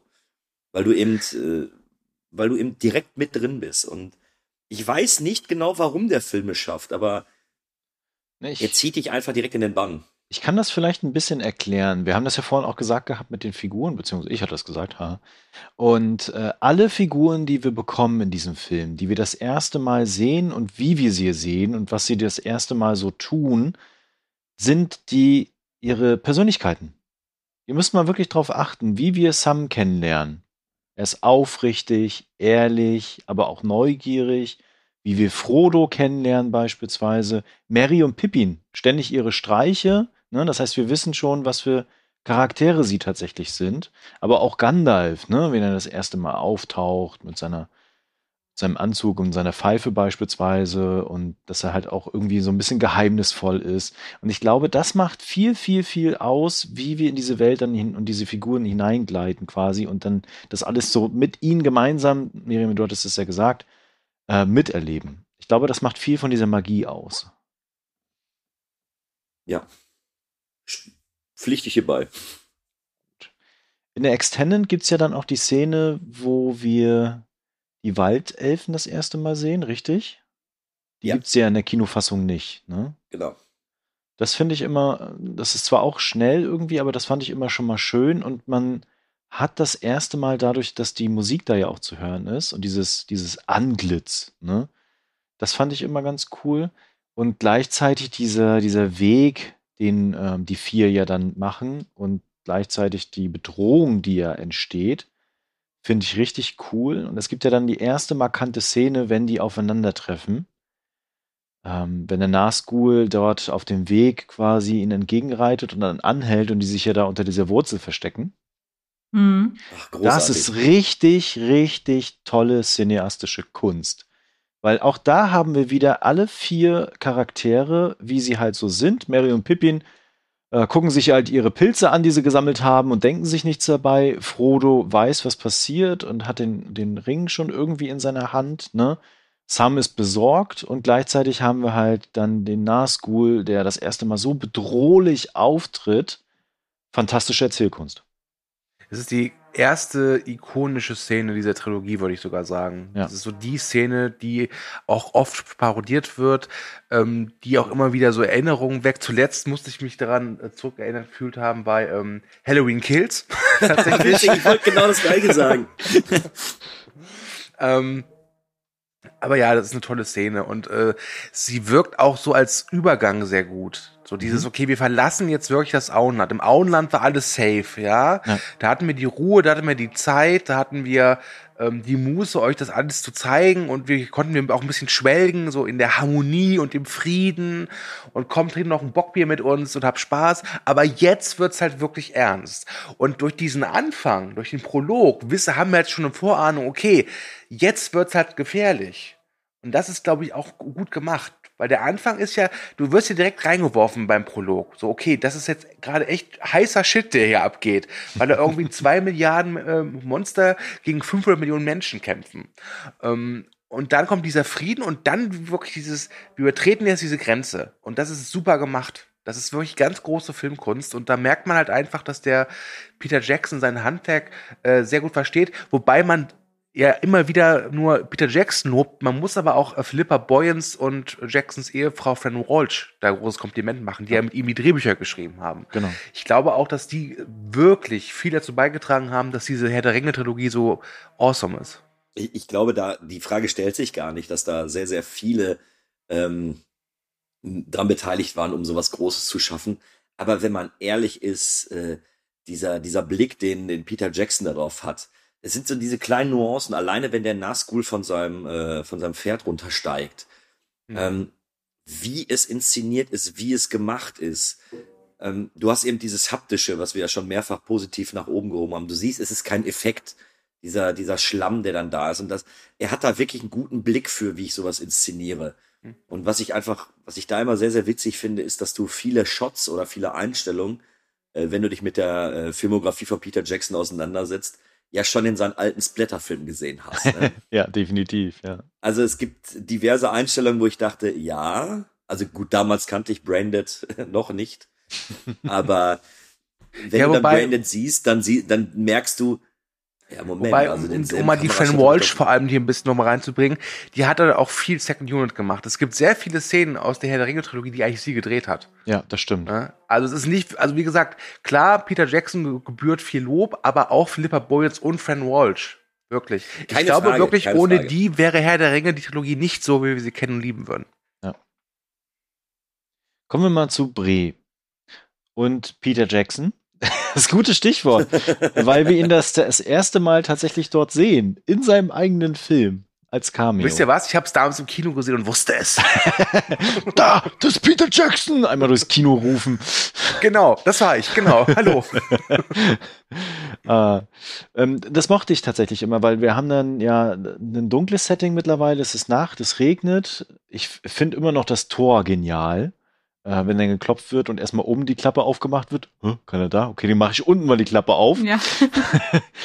Wir freuen uns immer auch das kleine Volk bewirten zu können. Ah, das finde ich immer cool. Und wir sehen das erste Mal Aragorn. Und zwar das als Stalker. Das ist auch so eine geile Szene, wenn er an der Pfeife zieht und die Augen so aufglühen. Geil. Ja. ja. Ne, da, da, da, passt das wieder mit dem, was ich eben schon gesagt hatte, mit dieser Figureneinführung. Ne? Aber wir lernen ihn ja nicht als Aragorn kennen, sondern als Streicher. Als Streicher, genau. Mhm. Zum Glück ist da noch ein E drin.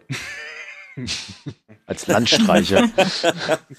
ähm, wobei am Anfang habe ich auch, äh, weil ich die Bücher ja auch nicht kannte und auch jetzt nicht wusste, wie das da alles abläuft. Ich glaube, damals war ich auch noch gar nicht so Trailer-affin, dass ich da dann irgendwie viel im Vorfeld gesehen habe. Äh, da wirkte er mir auf jeden Fall im Kino, erinnere ich mich dran, erstmal unheimlich und äh, ich konnte ihn noch nicht so wirklich einordnen, was, was das Ganze jetzt soll. Ja. Die Hobbits ja auch nicht. nicht das ist auch. ja das Gute dabei. Ne? Weil auch die sind ja nicht gleich so von wegen, ah ja, der will uns helfen, jetzt laufen wir mal mit, sondern die sind ja auch lange Zeit noch skeptisch. Aber dann entdecken sie, dass es ein großes Bier gibt. ja, das ist geil. Ich finde ja auch den Humor, vielleicht können wir das hier mal ansprechen. Der Humor hilft dieser Reihe auch unglaublich gut. Ne? Also, dass es tatsächlich äh, sehr dramatische, sehr spannende Szenen gibt, auch äh, Todesfälle quasi auch unter den Hauptfiguren. Aber gleichzeitig gibt es immer Raum für so ein bisschen Spaß. So. Also der, der schönste Gag kommt ja erst noch. Ne? Ich sag nur, okay, wohin geht's? ja. aber hast du, aber da, gerade weil du jetzt den Humor angesprochen hast, welches meinst du denn jetzt genau in Bre? Also da fand ich jetzt, bis dato fand ich den Humor noch gar nicht so präsent. Naja, wenn die, wenn die Hobbits, Mary oder Pippin, die ich übrigens nie auseinanderhalten kann, entdecken, dass es da kleine Biere und auch große Biere genau. gibt. Also das ist, das ist auch amüsant. Wenn er mit diesem Riesenhumpen ankommt. Schau mal, was ich gefunden habe. Es gibt auch große Biere. Ne, und das wirkt ja auch wieder sehr, sehr aus der Figur heraus erzählt. Ne? Also einfach, dass ja. es auch authentisch wirkt in diesem Setting und diesen Figuren. So hey, die beiden mögen Bier und haben jetzt entdeckt, dass es doch großes Bier gibt. Ja. Und das ist ja auch. Kann ich mit gut. relaten, so bin ich genauso. Ich freue mich auch immer auf große Biere. Aber vor allem das Schöne ist ja bei diesem Humor bei Mary und Pippin, er erzählt ja auch was über sie. Also Ja, wenn sie da genau. irgendwie die, die Büschen runterkrachen und er sagt so, oh nein, meine Tomaten. Ne? oder, mein, oder meine Mohrrübe. Ich, oh, ich habe mir was nicht. gebrochen. Meine, ah, Ja. war nur eine Maulrübe, okay. ja. Ja, genau. Also es sagt halt was über diese Figuren aus. Und ich finde, das ist äh, sehr selten eine Erzählweise, gerade in Blockbustern, weil meistens in Drehbüchern, in Blockbustern Figuren für die Geschichte geschrieben werden und nicht aus der Geschichte heraus. Ne? Und in Mhm. Bre kommt eine Szene, äh, die ähm, auch ikonisch ist, nämlich da, wo Frodo stolpert und der Ring ihm dann über den Finger huscht. Ja. Ähm, und True Story, aber ich hatte mal einen Freund, der hat sich an dieser Szene immer gestört. Der fand, das war einer der Hauptgründe, warum er mit Herr der Ringe nichts anfangen konnte, weil diese Szene ist, Zitat, total unrealistisch und nicht machbar.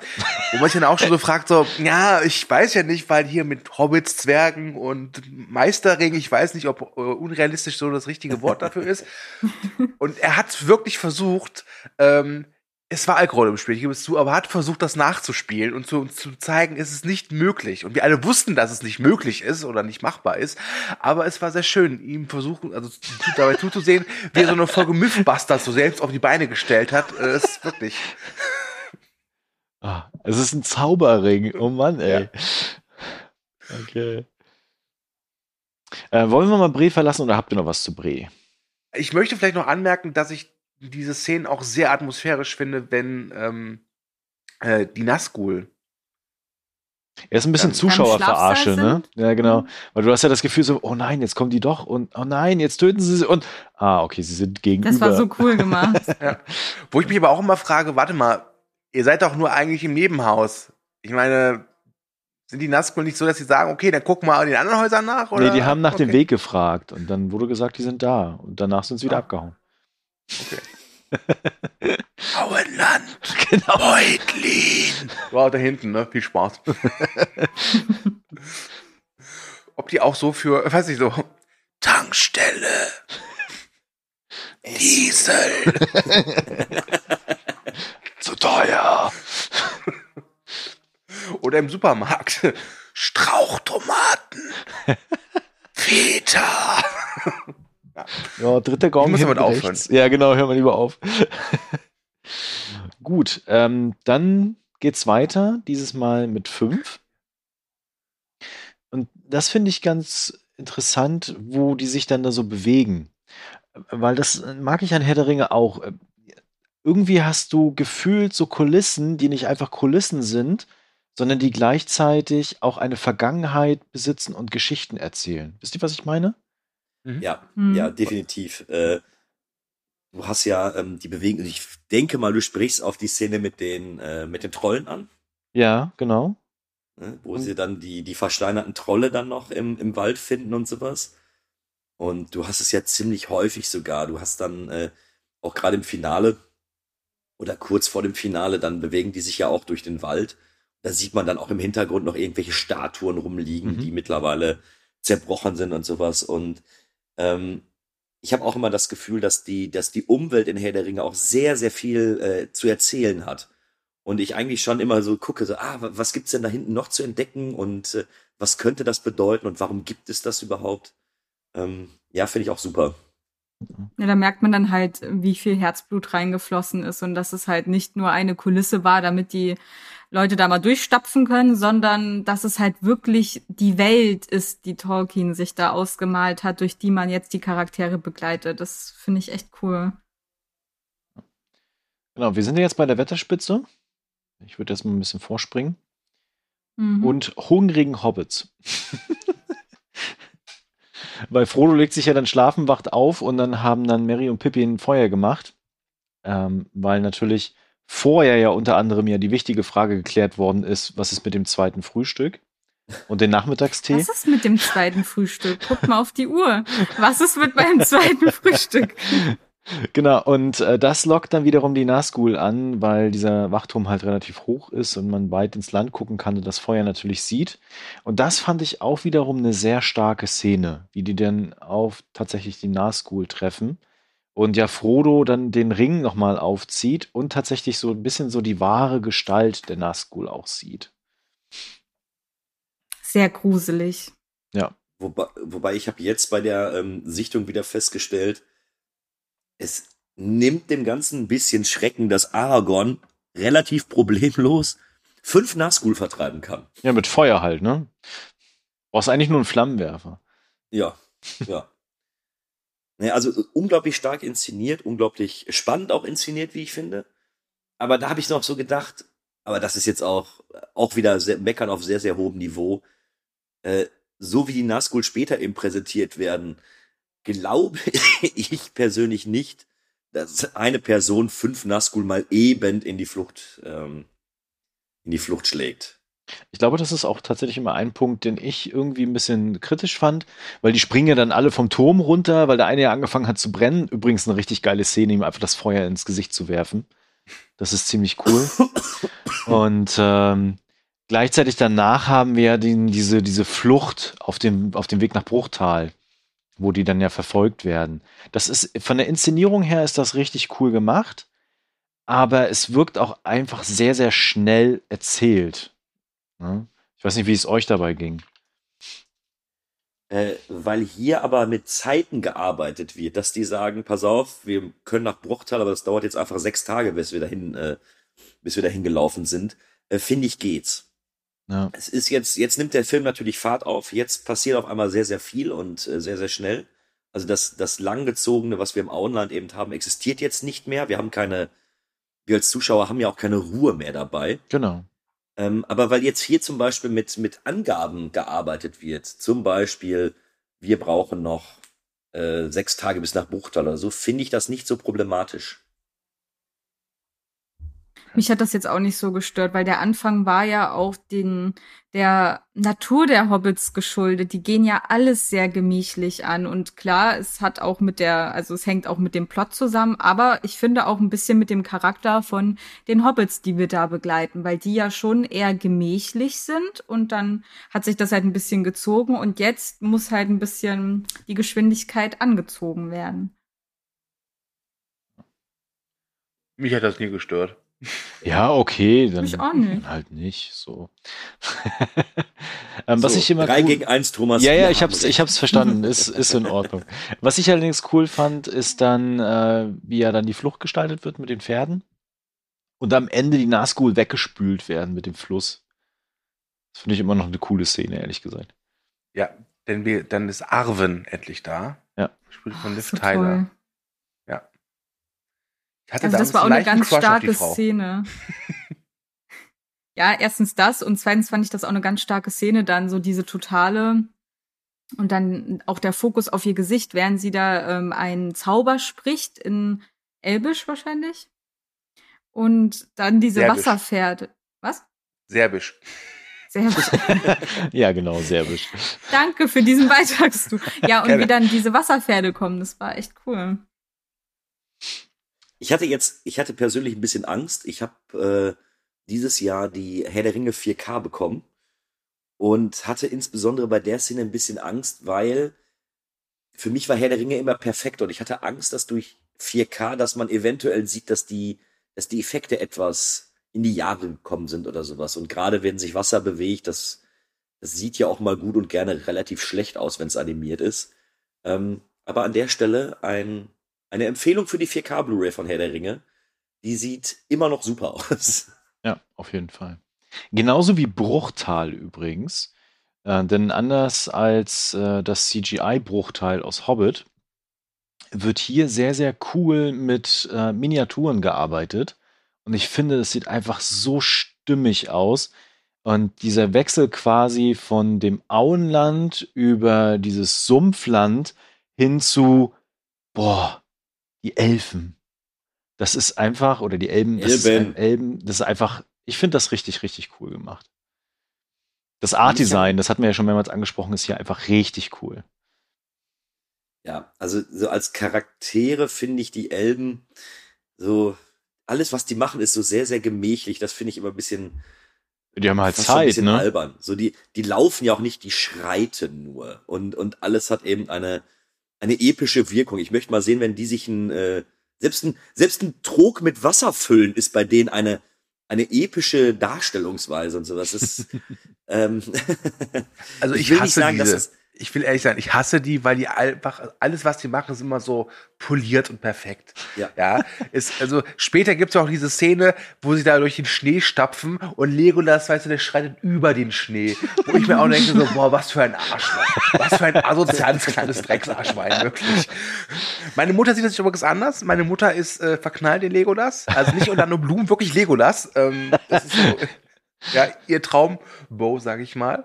Da hatte ich mit ihr auch schon öfters Diskussionen, weil ähm, ich verstehe, warum er da ist und natürlich kann er auch viel und gerade in den späteren Filmen er und Gimli Top-Team, ja. Ja, ja. Aber so, so für sich ist Legolas, ey, voll der Poser, sagen wir mal ehrlich. also wirklich. Wenn heutzutage wäre Legolas der, der jeden Tag auf Instagram sich zeigt mit seinem Bugatti oder so. Die Elben, die Instagram-Fans von Herr der Ringe. Genau. Der Dagi Bio, wie sie heißt, wäre eine Elbin. ja, und auch immer, wenn die reden, die können ja auch nicht einfach sagen, ich hab Hunger. Ja. Mich deucht, ein Gefühl des Hungers erreichte mich in der Nacht. Ähm, Spricht da vielleicht ein bisschen Neid aus, Ja, euch, genau. dass ihr nicht so cool ist streiten könnt? so. Ich kann das Ich halt meine, der nachvollziehen. Kühne und ich, ja, klar, wir sind eine Mischung aus äh, Ruhrgebietsbauarbeiter und Hobbits. Das ist uns klar, ja? aber Hobbit nur wegen den äh, behaarten Füßen, oder? Genau. Ja. Ich finde, das passt aber eigentlich, weil viele das von denen sind halt es. über Ja, 1000 klar. Jahre alt. Ne? Ich, vielleicht, wenn du 1000 Jahre lebst, dann denkst du dir auch die, so. ist das die Entschuldigung, um um Arschloch zu sein? Ja, genau. Dann denkst du dir halt auch irgendwann so von wegen, ich muss hier nicht mehr schnell sein. Ich habe Zeit. Aber ich finde, Tolkien hat das auch ganz toll gemacht mit diesen verschiedenen Charakteristika von den verschiedenen Völkern, die da in Mittelerde leben. Und dass das jetzt auch so was ist, was dann auch danach später sehr viel übernommen wurde von auch modernen Autoren und von anderen Serien und Filmen, dann waren halt immer die Zwerge die, die in den Minen gearbeitet haben. Ich weiß jetzt nicht, also Tolkien davor gab es wahrscheinlich schon irgendjemand, der sich Zwerge mal ausgedacht hat oder es gab mal Bergarbeiter, die klein waren und dann hießen sie plötzlich Zwerge, irgendwie sowas. Aber ich finde, Tolkien hat das so ein bisschen etabliert, dass er die alle mal zusammengeworfen hat mit diesem Gefährtenkonstrukt, was ja dann in Bruchtal aufgerufen wird. Das ist, das ist interessant, weil wenn ich jetzt an irgendwelche, ähm, an irgendwelche anderen Fantasy-Verfilmungen zurückdenke oder so, du wirst niemals einen assigen Elfen oder Elben haben oder sowas. Und du wirst auch nie so einen richtig, so einen richtig geleckten Zwerg oder sowas haben. Da, da hast du recht. Also da, er hat auf jeden Fall die, ich sag Aber mal, geil die, wär's schon. Oh, das finde ich richtig geil, wenn die Elben sich mal besaufen würden. Die können doch nicht Aber da hat er werden. wirklich, da hat er wirklich die einzelnen, ich sag mal in Anführungsstrichen, Spezies auch charakterisiert, was auch irgendwie aus dem Fantasy-Genre nicht mehr zurückzudenken ist, ne? Also es geht ja auch noch viel weiter in Videospielen, wenn du hier ähm, WoW hast oder irgendwelche anderen Guild Wars 2, da sind dann irgendwie verschiedene Völker und wenn du dir dann ein, eine Spezies aussuchst, ein Volk, dann gibt's da gleich die Erklärung, die sind zum Beispiel, die vertragen viel Alkohol, die, die sind besonders gewandt im Bogenschießen oder so. Also das ist irgendwie was, was dann immer auf alle zutrifft. Also die werden da in dem Sinne immer über einen Kamm geschert. Fantasy-Klischee. wenn du irgendwo Elb ein bist? Zwerg ohne Bart? Ja, oder was, wenn du ein Elb bist, der nicht Bogen schießen kann? Was dann? Ja, du bist so außen vor. Stell mir gerade vor, wie so, ein, wie so ein Hobbit in der, in der Wirtschaft sitzt und sagt so, habt ihr vielleicht auch einfach eine Cola Light? Aber kommen wir doch mal zu Bruchteil selbst. Was passiert denn da? Die Äh, ja, Gemeinschaft es gibt- des Ringes wird geformt. Nicht nur das, es gibt auch äh, einen Jumpscare, der mich damals im Kino wirklich so, boom, was, was ist passiert? Oh mein Gott. Ähm, nämlich Frodo trifft äh, äh, Bilbo wieder, dem man anmerkt, dass er älter geworden ist. Äh, ich nehme mal an, es liegt einfach daran, weil er halt eben nicht mehr den Ring hat. Ne? Mhm. Er sieht deutlich älter aus und als er dann den Ring bei Frodo sieht, reagiert er etwas, ich würde mal sagen, überspannt. Ja, definitiv. Aber genau das wird dann nochmal verwendet später, wenn wir dann ähm, Galadriel haben. Ja. Die zieht dann nämlich auch sowas ab. Also Ja. irgendwie. Aber bei, bei, bei Bilbo ist es halt wirklich, weil ich habe damit halt nicht gerechnet. Und es war so, Hä, was ist jetzt los? Ich war gerade so im entspannten Modus, weil Bruchteil voll easy peasy und hier Wiedersehen und jetzt auf einmal Horror. Huch. Da bin ich der Einzige, der sich damals erschreckt hat. Ja, Nee. Nee, nee, ich habe mich aber auch bei der Galadriel-Szene erschreckt, weil ich mir dachte so, oh, die ist so hübsch und so. Und dann so, what the fuck, was passiert mit ihr und ihrem Gesicht? Und, Also äh, Frodo, hübsche be- Frauen können einen auch erschrecken. Das ist äh, und Frodo bekommt seine Mithril, ähm, sein, sein Hemd. Das ist auch nochmal ein wichtiger Detail, was da quasi passiert.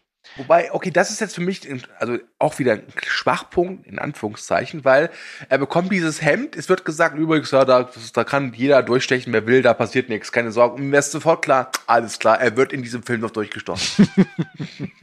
Stimmt. Ja. Gut, aber kommen wir noch mal zur Versammlung selbst. Ja. An der nur Frodo dran teilnehmen darf, eigentlich. Übrigens, die nächste ikonische Szene. Ja, sehr ikonisch. Äh, weil wir sehen dann nämlich die Zwerge, die Elben, und die Menschen. Die Menschen spielen aber eigentlich gar nicht so die große Rolle, außer Boromir.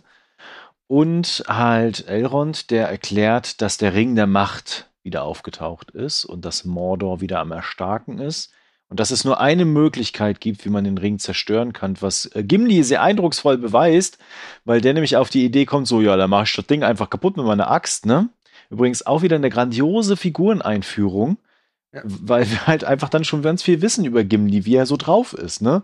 Er hat seine Axt, er ist impulsiv, kann man mal draufhauen, ne? Und ähm, gleichzeitig sagt dann Elrond, es gibt nur eine Möglichkeit, den Ring zu zerstören, und zwar, wenn Gandalf mit seinen großen äh, Adlern zu dem Berg fliegt und den da reinwirft. Das wäre, glaube ich, die einfachste Lösung gewesen. Aber nein, es muss jemand zu Fuß dorthin, um den Ring halt im Vulkan, wo er geschmiedet wurde, lass zu uns bitte zerstören. nicht mit der Adler-Diskussion anfangen. Okay? Ich wollte es nur mal einwerfen. So. Genau, und dann gibt's halt nur Frodo, der dann halt sagt, während alle anderen sich streiten, von wegen, ich will den Ring nicht in Elbenhand, ich will den Ring nicht in Menschenhand und ich will den Ring nicht in Zwergenhand sehen, dass Frodo als äh, vierte Partei in dem Fall sagt, ich mache es. Und das ist so eine grandiose Szene, weil du siehst halt, wie Gandalf reagiert, so nach dem Motto, ich will es eigentlich gar nicht hören. Ja, genau. Weil er halt weiß, was auf ihn zukommt. Und dann er auch registriert, ja, es ist aber wirklich die die einzige und auch beste Lösung eigentlich. Ähm, auch ein ganz toller Moment. Ähm, und was ich dann auch so schön finde, ist halt, wenn dann so äh, Sam halt dazu kommt. Der Blick Ja, von wegen Bum, Elrond Bum. ist unfassbar geil. Ja, also die, die Security von Elrond, die ist nicht gut. Das muss man mal sagen. Muss man mal sagen. Ja. Ja, aber gut, eine geheime Versammlung auch einfach an so einem öffentlichen Platz, wo viel Wald drumherum ist. Das stelle ich jetzt eh mal in Frage, okay? Habt ihr Elrond gesehen? Ja, der ist da hinten mit einer, einer geheimen Versammlung. Okay. Ja, ja. Na, aber das ist auch so schön, wenn dann halt eben Sam äh, kommt und sagt so, Moment mal, also hier, ohne mich geht der Frodo mal nirgendwo hin, ist klar, ne? Ähm, und ja, dann auch sehr schön ist dann, wenn halt äh, Mary und Pippi noch dazukommen und auch halt so sagen, so, wow, ey, nee, wir gehen hier zusammen durch dick und dünn und dann noch so, wo, was machen wir eigentlich? Wo geht's denn hin? Ja. Ja. Genau, da mal geht's eine andere Frage, weil Ja. du gesagt hast, dass äh, Gimli halt sofort schon äh, als Figur wunderbar eingeführt wird. Das gilt ja auch für Boromir. Ich Stimmt. hatte aber das Gefühl, dass Legolas da eher so ein bisschen so, ja, hier ist der Elb. ja, das Ja, stimmt. ja, ja. ja, ja, auf jeden Fall. Der hat, der hat noch nicht ganz so viel zu tun dort irgendwie. Also den, ich finde, das ist auch die Person, die am wenigsten charakterisiert wird in den, in allen drei Teilen. Ja. Wobei, ja, also ich hatte, ich hatte gestern dann noch mal das Gespräch und da meinte ähm, der Kollege, mit dem ich drüber geredet habe, ich soll mal auf Legolas aufpassen, wenn er im Hintergrund steht und eigentlich nichts zu tun hat, also keine Regieanweisung. Da macht er wohl ganz verrückte Dinge oder guckt ganz dämlich aus der Wäsche, Wäsche weil äh, das ist so einer der ersten ähm, Filme von Orlando Bloom. Mhm. Und wie ihr jetzt schon meintet, also Legolas wird in dem Film ist halt da. Wobei er hat in der Extended Version die lustigste Szene im Film, wirklich. Also mit einer lustigsten, wenn er den beiden äh, ähm, Hobbits erklärt, das ist Lembasbrot. Ein einziger Bissen kann den Magen eines erwachsenen Soldaten für einen Tag füllen. Und dann geht er ab und dann, wie hast du gegessen? Drei. Die war doch aber auch in der Kinofassung. nee, die war, glaube ich, nur in der Extended Nee, nee, nee. Das Lembersbrot musste ja irgendwie etabliert werden. Ach so, ich dachte, das wäre nur, ja, ist ja Nee, vollkommen ich, egal. Ja, Ich würde gerne mal ein Lembasbrot essen. ich vier. Ich war bei der Bundeswehr, da gibt's diese, diese Kekse. Ich glaube, das ist ähnlich. ist das wie dieses Astronautenfutter? Ja, da gibt's auch so ja, Riegel. genau. Hm. Jetzt stelle ich mir vor, wie Frodo mit einer M4, äh, M45, wie das Gewehr heißt, durch den, durch den Auenwald da zieht und auf Nazgul feuert. Gut, dann, dann marschieren wir mal los mit den Gefährten, mittlerweile jetzt komplett und vollständig und neun. Und jetzt darfst du das sagen, was du vorhin schon sagen wolltest, du. Was? Na, wo es hingeht quasi. Ja, das habe ich jetzt schon zweimal erwähnt. Warum soll ich das drittes Mal machen? Ja, mach's noch mal ein drittes Mal. Wohin geht's? Okay, gut. Das hat jetzt nicht funktioniert. Egal. genau, also Frodo kennt den Weg nicht, aber Gandalf ist ja dabei.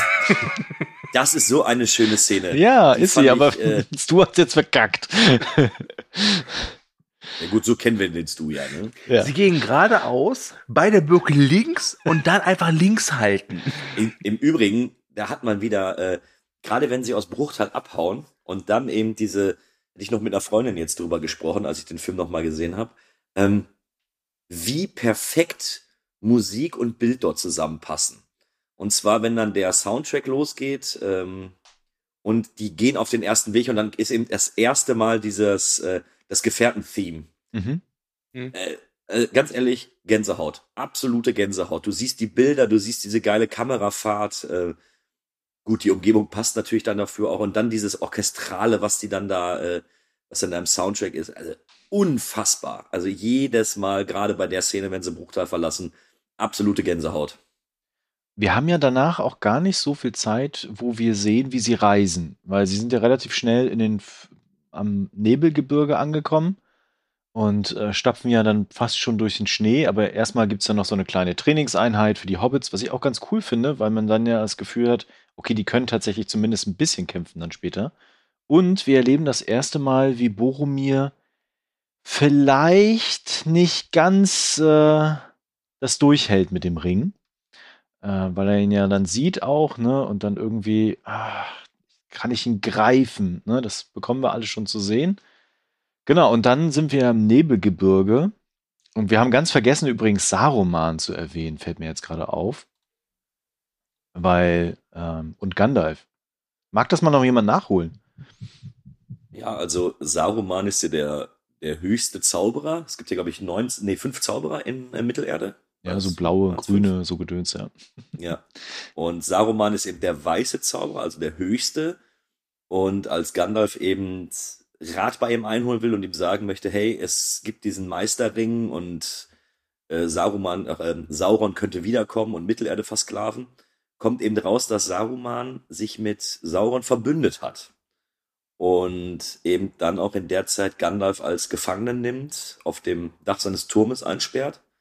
Und wir bekommen in der Zwischenzeit dann eben doch immer mit, dass Saruman bereit ist, eine, eine Ork-Armee aufzubauen und sich so dann äh, ja mit Sauron gegen Mittelerde zu verbünden. Genau. Und deswegen weiß er auch, ja.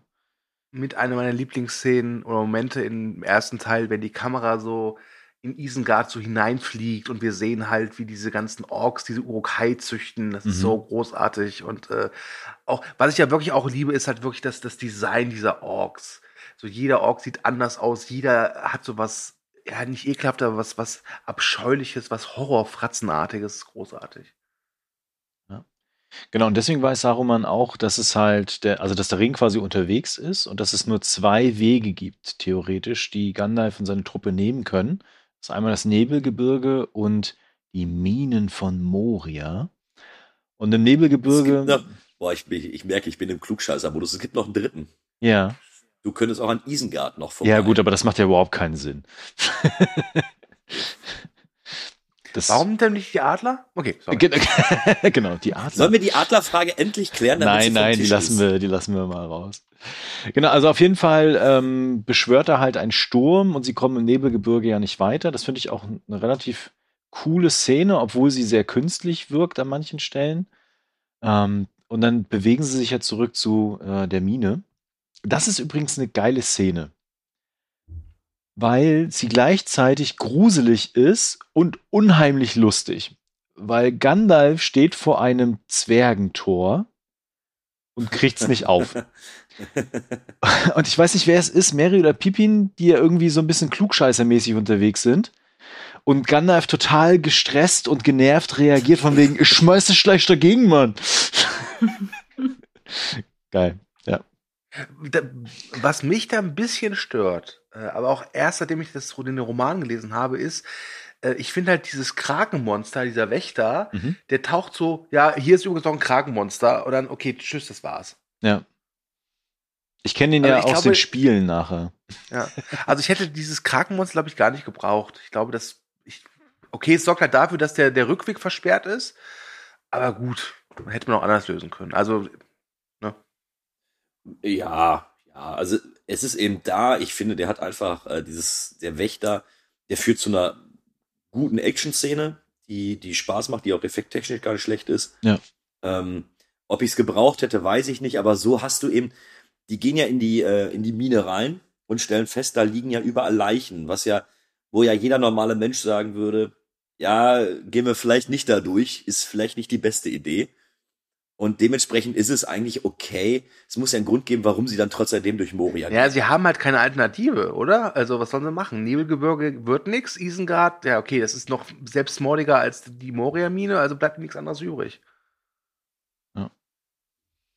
Ich mochte das. ja, ist okay, ist okay, ist okay. Genau, also quasi, wir haben es geschafft, sprich Freund und tritt ein. Melon ist endlich rausgefunden, die Mine ist quasi eingestürzt und alle sind drin. Ähm, man hört ja dann noch einen Namen von wegen äh, Gimlis Vetter ist es. Jetzt gucke ich, überlege ich gerade. Balin. Balin, ne? Wo wir natürlich noch nichts zu wissen und dann, wenn man Hobbit kennt, denkt man sich so, oh, schade. Irgendwie, so halbwegs zumindest. Ähm, genau. M- Miriam, magst du denn mal erklären, was dann folgt in der Mine? Ah, das war so cool, als ich äh, noch jünger war und das gesehen habe. Das war alles so gruselig, wie sie dann so durch die verschiedenen, ähm, durch die verschiedenen Gänge laufen. Und dann sind sie ja in diesem einen, ich weiß nicht, was das für ein Raum ist, ähm, auch mit diesem, mit diesem Brunnen, wenn ich mich recht entsinne, wo dann entweder Merin oder Pippin irgendeiner lässt da diesen, ähm, diesen Eimer fallen und dann dieses Geräusch in dieser ganz stillen Mine und dann hört man ja dieses Klopfen und sie finden ein, eine Art Logbuch, ein, ein Tagebuch, ähm, wo einer von den Zwergen, ich weiß nicht von wem das genau das Büchlein war, aber der hat dann halt so niedergeschrieben, was da alles passiert ist. Und dann wurde auch dieses Klopfen erwähnt, was, also, was sie ja dann auch hören im Hintergrund. Und ah, das war alles so cool und so gruselig. Und da hatte ich damals als Kind auch wieder, was ich erzählt hatte, so ein ganz spezielles Gefühl, so dieses Adrenalin. Und als Kind ist man noch so unbedarft. Und das vermisse ich so sehr, weil als ich diese Szene dann, also als ich den Film dann nochmal gesehen habe, als ich älter war, die Szene dann nochmal, dann war die immer noch gut. Aber diese, diese unterschwellige Angst, dieses Adrenalin, was ich da als Kind empfunden habe, das habe ich leider dann nie wieder gefühlt. Aber das ist so, das ist so cool gewesen. Wir kommen ja ich auch habe es nicht gleich. richtig erklärt. Wir kommen ja auch gleich zu den Szenen, wo quasi das Herz von Kühne fast explodiert wäre. es, Ähm, es begann da schon. Genau, es begann da ich, ich finde, die ich Minen sind auch nochmal von den Kulissen her fantastisch äh, gearbeitet. Das, da wird ja mit Miniaturen irgendwie auch mit als äh, Kulissen als auch Computereffekten gearbeitet. Aber man hat das Gefühl, das ist alles irgendwie stimmig. Es gibt diese lustige Szene, wo Gandalf dann irgendwie gefühlt drei Tage überlegt, wo es lang geht. Und dann sich denkt so, ja, da riecht's nicht so streng, gehen wir da, da lang. Das finde ich immer ganz lustig. Und wir haben das erste Mal Gollum, der quasi ja da die Spur aufgenommen hat und ihn auf den Fersen ist. Genau, und dann kommt diese Thronszene, also das ist, glaube ich, der Thron einfach, also der Thronraum, was auch immer. Nee, der, das äh, Grabmal Oder das von Balin. Grabmal, Das ist das aber Grab. Ach, das ist der Raum, okay. Ja. Ja. ja, die sind im gleichen Raum. Also der, der Sarg von Balin steht äh, in der Mitte des Raums, Genau. wo auch der, der Brunnen ist. Ja. Und äh, da beginnt ja dann die durchgehende Schlacht, würde ich es mal, oder Fluchtszene dann. Und die finde ich richtig cool gemacht. Also selbst mit dem heutigen Blick auf Effekten übrigens, finde ich diese Schlacht gerade mit dem Bergtroll immer noch richtig cool. Ist auch so schön, wenn dann äh, Frodos Schwert äh, blau leuchtet. Mhm. Und dann Legolas, glaube ich, im Original sagt er, glaube ich, Goblins, glaube ich. Und im Deutschen sagt er, glaube ich, Orks, oder? Wie war das? Ich glaube, da gab es einen Unterschied, aber egal. Und also wie so Orks und dann ist klar, oh, was ist jetzt? Dann verbarrikadieren sie die Tür und dann schießen die Pfeile noch durch die durch die Tür und dann ach, das ist so geil. Und oh. diese diese diese Orks sehen auch so richtig geil aus. Das ist oh, das ist so, Ja, genau. Das ist gut. Gute Scheiße. Aber genau da kommt ja dann auch die Szene mit dem Mithril, wo er dann aufgespießt wird ja. und alle denken so, nein, Frodo ist tot. Ah, okay, stimmt. Wo, wobei ich fand die, ähm, also gerade im Kino, das mit dem, mit dem Höhlentroll, wenn äh, Frodo sich hinter der Säule versteckt und der Höhlentroll ihn sucht dahinter. Mm. Also das, oh, also mein 15, das, der 15-jährige Kühne, der sitzt hier gerade und hat äh, schon wieder ein Herzklabaster da. wenn er dran mein, zurückdenkt. Mein Kumpel weil, Dennis hat mir damals, also war ich noch im Kino gesagt, als halt Frodo vom Höhlentroll erstochen wird mit dieser Lanze oder diesem Dreizack, hat er zu mir gesagt, der Frodo sieht gerade aus, als ob er sich in Hose geschissen hätte. äh, wobei, ich muss zugeben, mir war es da noch nicht klar, dass er das überlebt. Doch, ähm, mir war das klar, weil es wurde halt vorher gesagt, hier ist Mithril, da kann noch so ein großes Schwert genau. durch. Das passiert, passiert ja nichts. Nee, und halt also, 20 Minuten später kommt halt der Hulltroll. Also mir war das schon klar, dass das nicht. Also. Weil ich, ich finde auch nicht, dass Herr der Ringe einer der Filme ist so, da kann tatsächlich alles, äh, da ist, ich fand es zumindest im ersten Teil erstaunlich, dass eigentlich hätte alles passieren können. Ich meine, mhm. wenn wir an den, ähm, an den, ja, in Anführungsstrichen Tod von Gandalf denken, der Tod von Boromir, mit dem ich nicht gerechnet habe. Ähm, also mir war es persönlich nicht so klar. Es mag auch daran gelegen haben, weil der 15-jährige Kühne über sowas noch nicht nachgedacht hat. Aber ich fand also, das schon. Da muss ich sagen, ich fand den Tod von Boromir nicht so überraschend damals. Ah, du bist ja aber auch ein schlaues, schlaues Streberkind, so. Ja. ja Warst ja auch ein Ticken so. älter als wir. Stimmt, ja, ich war 18, ja, stimmt, ich war 18. Genau, ich war 18. Äh, Alter Sack. So. Genau. Aber lass uns doch mal auf die Action-Szene jetzt insgesamt oder die Action-Szenerie zu sprechen kommen, ne? Weil es beginnt ja quasi mit dieser Schlacht, die ist ja dann irgendwann zu Ende. Ähm, gleichzeitig beginnen sie dann ja aber auch zu laufen und diese Flucht entsteht und sie werden von Tausenden von äh, Mini-Orksen quasi bedrängt. Dann kommt aber das Licht und das Gebrüll vom Ballrock, was ich großartig finde. Allein in dieser riesigen Kulisse mit den, ähm, also wo du kannst da ewig reingucken, ja, da mit diesen Säulen dann auch und viel Platz ist da drin. Dann haben wir die, die Treppenszene. Das CGI da, muss ich gestehen, ist manchmal ein bisschen ähm, cringy, so. Das ist, das merkst du jetzt tatsächlich in der äh, 4K-Variante. Ja, genau. Äh, das auf den, das auf den Treppen, das, das ist schlecht gealtert. Ja, das ist wirklich äh, schlecht. Gerade wenn Aber die, damals sah es halt geil aus. Ja. Punkt. Ja. Also, du bis heute noch. Die ganze, die ganze, die ganze Szenerie ist heute immer noch großartig. Es ist sensationell und dieses, dieses so, du glaubst halt, okay, sie werden ja umregelt von diesen Goblins. Ja, übrigens da auch wieder mal das Maskendesign dieser Goblins großartig. Ähm, und dann hauen die halt ab und man denkt so, okay, äh, das ist wahrscheinlich jetzt äh, Lucky Punch gewesen. Wahrscheinlich habe ich gedacht so, oh, guck mal, der hat den Höhlentroll überlebt. Da trauen wir uns nicht dran. Ja, und dann kommt halt der, der Ballrock, wo ich halt damals gedacht habe, hm, kommt der Name Ballrock aus Street Fighter 2 daher? Ja. Auf jeden Fall. Also, ja, ja. ich meine, ich, äh, ich habe ja schon erwähnt, das war für mich als, als 15-Jähriger, glaube ich, die, die großartigste Actionsequenz, die ich bis dato gesehen habe. Ähm, alleine weil der Spannungsbogen ja von vorne, also der, der, der bleibt ja einfach hoch. Du wirst ja von dem, du wirst ja nicht befreit. So, du, du hast eben gerade eben etwas geschafft. Die haben eben die Orks in dem, in dem, in einem Sargraum haben sie erledigt, aber du wirst ja nicht befreit, dadurch, dass du mal durchatmen kannst. Nein, dann müssen sie flüchten. Nein, dann sind sie bei den Treppen.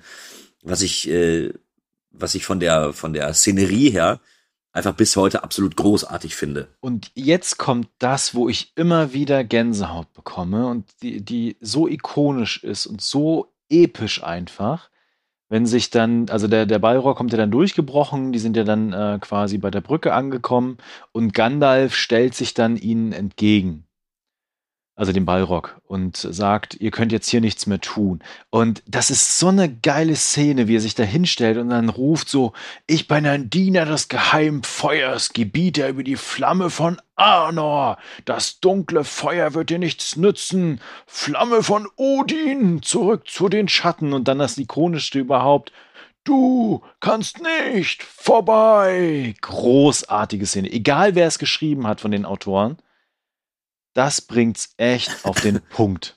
Ne? Ja, ja, tatsächlich.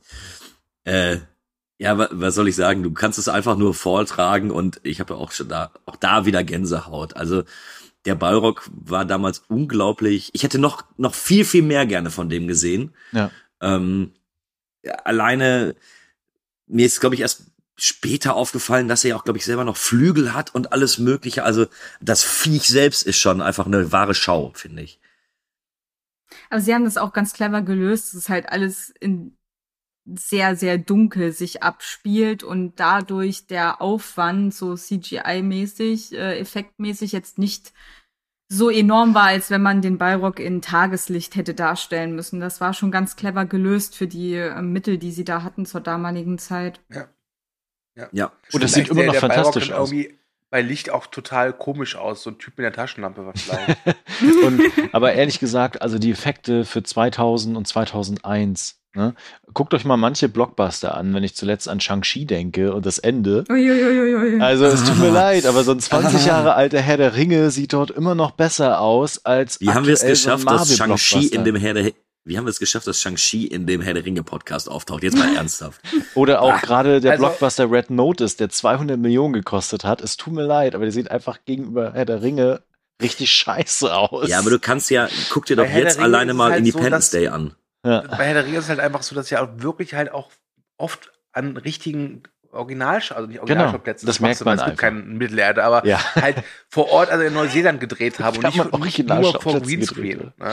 Ja. Ich meine, guck dir halt mal den ersten Herr der Ringe-Film an und guck dir den ersten Hobbit-Film an, ja. Oder guck dir mal einfach an, ähm, diese, ich glaube, es ist im zweiten Hobbit-Film die Szene mit den Fässern. Mhm.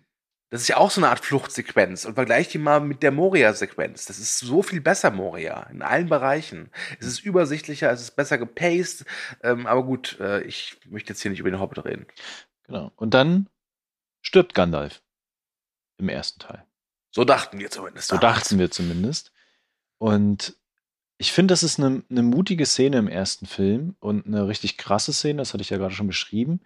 Und dieses Gefühl, wie denn die Gefährten aus dieser Mine rauskommen und in dieses, es ist dann hell tagsüber, es ist wieder eine wunderschöne Landschaft, irgendwie ist da draußen alles friedlich, aber die sind völlig am Ende. Ich finde es auch so schön, wenn, wenn ähm, Aragorn dann sie halt so, wir müssen jetzt weiter und Ja. Boromir so wirklich so, jetzt gibt ihm noch ein wenig Zeit. Ja, genau. Also es ist wirklich ein toller Übergang, der da stattfindet. Und den brauchen wir jetzt auch, einfach um Luft zu schnappen und so ein bisschen wieder zu Atem zu kommen. Ne? Oder das Auch hier Kühle. möchte ich mich an den 15, äh, Genau. an den 15-jährigen Kühne zurückerinnern, der vollkommen aufgelöst war. Ja. Und dann Der haben wir, für, für mich tatsächlich kommt jetzt die, die schwächste Szene oder die, der, der schwächste Teil des ganzen Films, weil dieses ganze Elbenreich äh, Lorien und wie die da durchstreiten und dann nachher fe äh, festgehalten werden und dann ihre Sachen bekommen und dann weiterfahren. Ich mag das nicht. Aber es ist zumindest so, da finde ich, das erste Mal, dass man sieht, so dieses Zusammenspiel von äh, Gimli und Legolas. Weil ich es ja sehr schön finde, wenn Legolas ihm erklärt, wie toll diese Elfen sind. Und, und, und dann aber, ähm, ach, ich wollte schon Balrog sagen, Gimli sagt, bah, ich bin ein Jäger. Ich bin lautlos und tödlich. Ich bin wie der Wind. Und dann läuft er halt so in Pfeil und Bogen rein, sage ich mal. Ich, äh, ich verstehe dich da, Thomas, dass du sagst, das ist natürlich so. Mhm. Es ist aber zum einen, finde ich, wichtig, um die Person ein bisschen besser zu beschreiben. Mhm. Eben die, die Dynamik zwischen Legolas und Gimli fängt da ja schlussendlich an. Genau. Ähm, ich finde es aber auch insofern schön, dass wir hier eben sehen, dass diese Geschichte mit dem Ring, das, das ist wirklich was, was die, was komplett Mittelerde betrifft. Genau, Weil, genau. Ja. Äh, Galadriel hat's ja irgendwie auch schon mitbekommen. Und ich finde, dass das verleiht dem Ganzen nochmal eine gewisse Dringlichkeit. So, Weil dadurch, dass Galadriel das am Anfang halt erklärt im Prolog, weißt du halt schon, das ist, das ist schon eine Figur, die weiß, was Sache ist, ja, und sie wird ja auch schon als mächtig dargestellt. Und dass selbst diese Figur von diesem Ring korrumpiert werden kann und auch diesen Ring fürchtet, finde ich, das macht sehr deutlich, wie machtvoll dieser Ring ist. Weil bis dahin haben wir halt ge- festgestellt, okay, er macht unsichtbar, wenn man ihn aufsetzt und wenn man ihn zu lange trägt, will man ihn halt unbedingt bei sich haben. Aber ansonsten finde ich, ist dann auch nicht so richtig klar, wie machtmächtig dieser, dieser Ring eigentlich ist. was, was ich eben damals auch als, als Kind noch sehr, sehr interessant fand, war, dass die, dass die, dass das Wissen über diese Reise oder über den Ring schon weit vor denen ist. Also ich weiß nicht, wie ich es besser beschreiben soll, aber sie kommen an einen Punkt hin, wo diese Geschichte schon bekannt ist, wo diese Dringlichkeit schon bekannt ist. Das heißt, es, das verbreitet sich viel schneller und es ist viel globaler eben, als die, äh, als die Neuen das dann eben wahrnehmen. Und ich, ich verstehe, dass das ein bisschen das Tempo rausnimmt, ähm, muss aber sagen, dass ich das für mich eine ziemlich wichtige Szene für den Film ist. Und es ist nach dem Minen von Moria auch ganz gut, mal so 10, 15 Minuten so ein bisschen so huh, zu haben, ne? Ja. Vor allem, weil es danach ja auch dramaturgisch wirklich hart weitergeht. Ich glaube, wir haben Thomas kaputt gemacht. Nein, ich bin nur noch da. Alles gut. Schade. Ich kann das ja auch alles nachvollziehen. Aber irgendwie, äh, das, was ihr von Anfang an mit den Elben beschrieben hattet, äh, wirkt sich hier sehr, für mich sehr stark aus, weil wir dann ja diese Welt bekommen und ähm, Galadriel mit dem Ehemann, Schrägstrich, was auch immer. ich weiß gar nicht, wie er heißt, ehrlich gesagt. Ähm, das wirkt so, so, so, so Einer. Äh, Celeborn. Oder so. Rainer, genau. Es wirkt so, so fremd gegenüber dem, was wir halt vorher gesehen haben. Ne? Also es wird halt viel nochmal äh, Luft rausgenommen jetzt, so ein bisschen langsamer. Das finde ich auch gut, ehrlich gesagt. Und sie kriegen ja auch diese Gegenstände, die ja dann sehr, sehr wichtig für die Reihe insgesamt werden, dann für das ganze Franchise. Aber irgendwie, ah, ich kann es gar nicht so richtig beschreiben. Also was mich halt auch ein bisschen stört, ist halt, wie gesagt, diese Gegenstände. Weil das sind halt Gegenstände, du weißt, okay, sie werden halt genutzt. Also das Licht wird ihr überreicht und dir ist klar, okay, vielleicht nicht in diesem Teil, aber in irgendeinem Teil wird es unglaublich wichtig sein, dass er dieses Licht halt hat. Es ist so vorgeschobene Deus Ex Machina äh, Momente oder Items. Ähm, das ist Vergiss aber nicht, in der Kinofassung sind die nicht verliehen worden, ne? Da wird nur das Licht verliehen. ja. Was, was ändert das jetzt daran? Hm? ähm, Willst du wieder klugscheißen, oder? Willst du Ja, wieder klugscheißen? ja, ja. Wolltest du wieder klugscheißen? Hast ich, du kann, geschafft. ich kann bei keinem Podcast mit dir halb klugscheißern, weil du immer mehr weißt als ich. Und dieses Mal. Ähm, nee, also ähm, wie gesagt, das ist jetzt kein, wie ich finde, keine Sache, die mich jetzt wirklich richtig großartig stört, aber es fällt halt schon auf. Ne? Wobei man auch da sagen muss, ich meine, es, es hat ja auch eine Vorlage. Ne? Da war auch der, vielleicht kann man da eher sagen, dass Tolkien da nicht so ganz, äh, ähm, ja nicht clever war, aber ein bisschen faul war vielleicht. ja, Man muss halt noch irgendwie das dritte Blatt vom Baum beschreiben, da hat er nicht mehr so viel Zeit. Ja. Wo- Wollen wir mal den Wald und die Elben verlassen? Ja, klar. Okay. Äh, Eine Sache wird ja noch mit eingeführt, das muss ich nochmal erwähnen, weil wir bekommen auch das erste Mal einen Blick auf den alten Freund von Aragorn. Ich habe jetzt nur seinen Namen nicht mehr präsent, äh, der ja da so eine Art Heerführer ist und den Elben, der dann im zweiten Teil eine enorm wichtige und tragische Rolle spielen wird. Ja. Ich habe den Namen aber nicht mehr drauf gerade. So. Ich leider auch nicht. Ich wollte es nur noch mal erwähnt haben, weil ich das nochmal wichtig fand. So. Ähm, Das ist aber nicht Lindir, oder? Ah, ich weiß es nicht mehr. Ich müsste noch mal gucken. Weil Lindir ist ein Elb, ähm, der von Brad McKenzie gespielt wird, der übrigens einen Oscar bekommen hat, weil er den Song geschrieben hat zu dem Muppets Kinofilm, den letzten. Äh, so, klugscheißen erledigt. Dankeschön. Äh, Okay, alles klar. Äh, Wir bekommen eine Kanufahrt.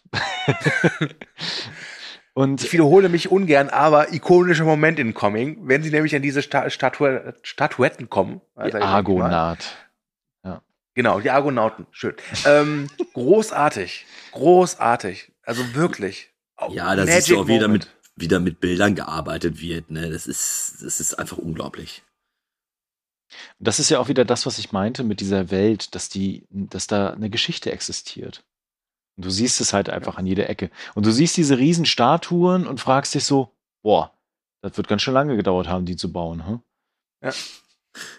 Wie haben die das jetzt gemacht ohne Presslufthammer eigentlich? Und wenn ich das richtig Stell dir mal vor, du, du wohnst in so einem kleinen Fischerdorf, so zwei Kilometer in der Nähe und du kannst einfach nicht pennen, weil die die ganze Zeit da nur bohren und hämmern. Furchtbar. Äh, äh, Ja, genau. Äh, Übrigens hat der Bau wohl nur zwei Jahre gedauert. Das nur dazu. Mhm. Was die Gewerkschaft da wohl zu sagen. Also, Ähm, dann sind wir tatsächlich schon fast am Ende. Was ich immer wieder finde, dass sich das gar nicht wie so ein Ende anfühlt, äh, wenn wir da so die Geschichte weitererzählt bekommen, weil sie landen ja dann erstmal am Flussende, äh, am Flussufer und ähm, steigen dann erstmal aus und machen erstmal so ein bisschen nochmal Pause. Gleichzeitig sehen wir nochmal Gollum, wie er da so auf dem Fluss ein bisschen umhertreibt und die verfolgt. Und dann wird Holz gesammelt. Und dann beginnen so Dinge in Gang zu treten, die ich nicht erwartet hatte damals. naja, warum nichts erwartet? Ich meine, zum Feuer machen braucht man Holz. Nein, ich meine das, was danach folgt. Okay. Ach, du meinst, dass diese Urukai da ankommen? Ja. Ich, Ähm. ich glaube eher, also was mich damals wirklich äh, überrascht hat, war, dass die Gemeinschaft jetzt schon zerbricht. Ja. Dass äh, das vorab, bevor die Urukai überhaupt angreifen, äh, klar wird, okay, äh, wir haben jetzt hier drei Stunden damit verbracht, eine Gemeinschaft einzuführen, die im Endeffekt nur dafür da ist, damit sie jetzt eben schon zerbricht. Und Genau. das fand ich, das fand ich auch ziemlich überraschend. Hatte ich, ich wusste damals nicht, als der Film zu Ende war, wie soll das denn jetzt alles weitergehen? Also wie, wie, wie passiert das jetzt? Wie machen die das? Also es wird ja schon Ja, vor. also die- ja. Die Leute wurden ja auch nicht ausgewählt, weil sie jetzt eine besonders starke Willenskraft haben oder so. Und wer aus seinem privaten Umfeld größere Freundesgruppen kennt, irgendwann brechen die halt auseinander. Und bei den Gefährten war es halt ein bisschen schneller. Auch ein bisschen dramatischer. Und die hatten halt noch kein Facebook oder Die so. sind in die ne? Pubertät gekommen, alle. Entfreundet. Ja. Nee. Also es wird ja quasi schon vorbereitet, dass Boromir dann Verrat begeht und das passiert er dann tatsächlich auch. Er will sich den Ring bemächtigen und Frodo kann eigentlich nur ganz kurz vor knapp fliehen, indem er den Ring auch einsetzt. Gleichzeitig wird dann Boromir so ein kleines Würstchen, was sich entschuldigt und irgendwie alles bereut. Also man, man merkt halt auch, dass er da in so eine, so eine dunkle Macht reingezogen wird dann. Ne? Genau, Weil und das finde halt- ich, das finde ich aber ich sehr, sehr sch- schön, dass du, Ja. sei stillst du. ähm, was mir dabei eben sehr, sehr gut gefällt, ist, dass du eben nicht Boromir darstellst, als wäre er der Böse, Mhm. sondern es ist durch, du hast gerade als kleines Würstchen bezeichnet, ähm, es ist aber direkt klar, okay, er will das eigentlich gar nicht. Genau. Er, er, er, wird, er wird von dem Ring bemächtigt, das ist nicht Boromir, der das tut. Und das finde ich eigentlich sehr, sehr schön, weil ich so nicht das Gefühl habe, dass Boromir als, als Antagonist dargestellt wird oder als, als Böser, sondern ich weiß ganz genau, das Böse geht eigentlich von dem Ring aus und nicht von der Person selbst. Genau. Ich muss ja auch sagen, wenn du dann im Teil 2 und Teil 3 seinen Vater kennenlernst, verstehst du auch so ein bisschen, warum er so ist, ne? Ja, auf jeden Fall.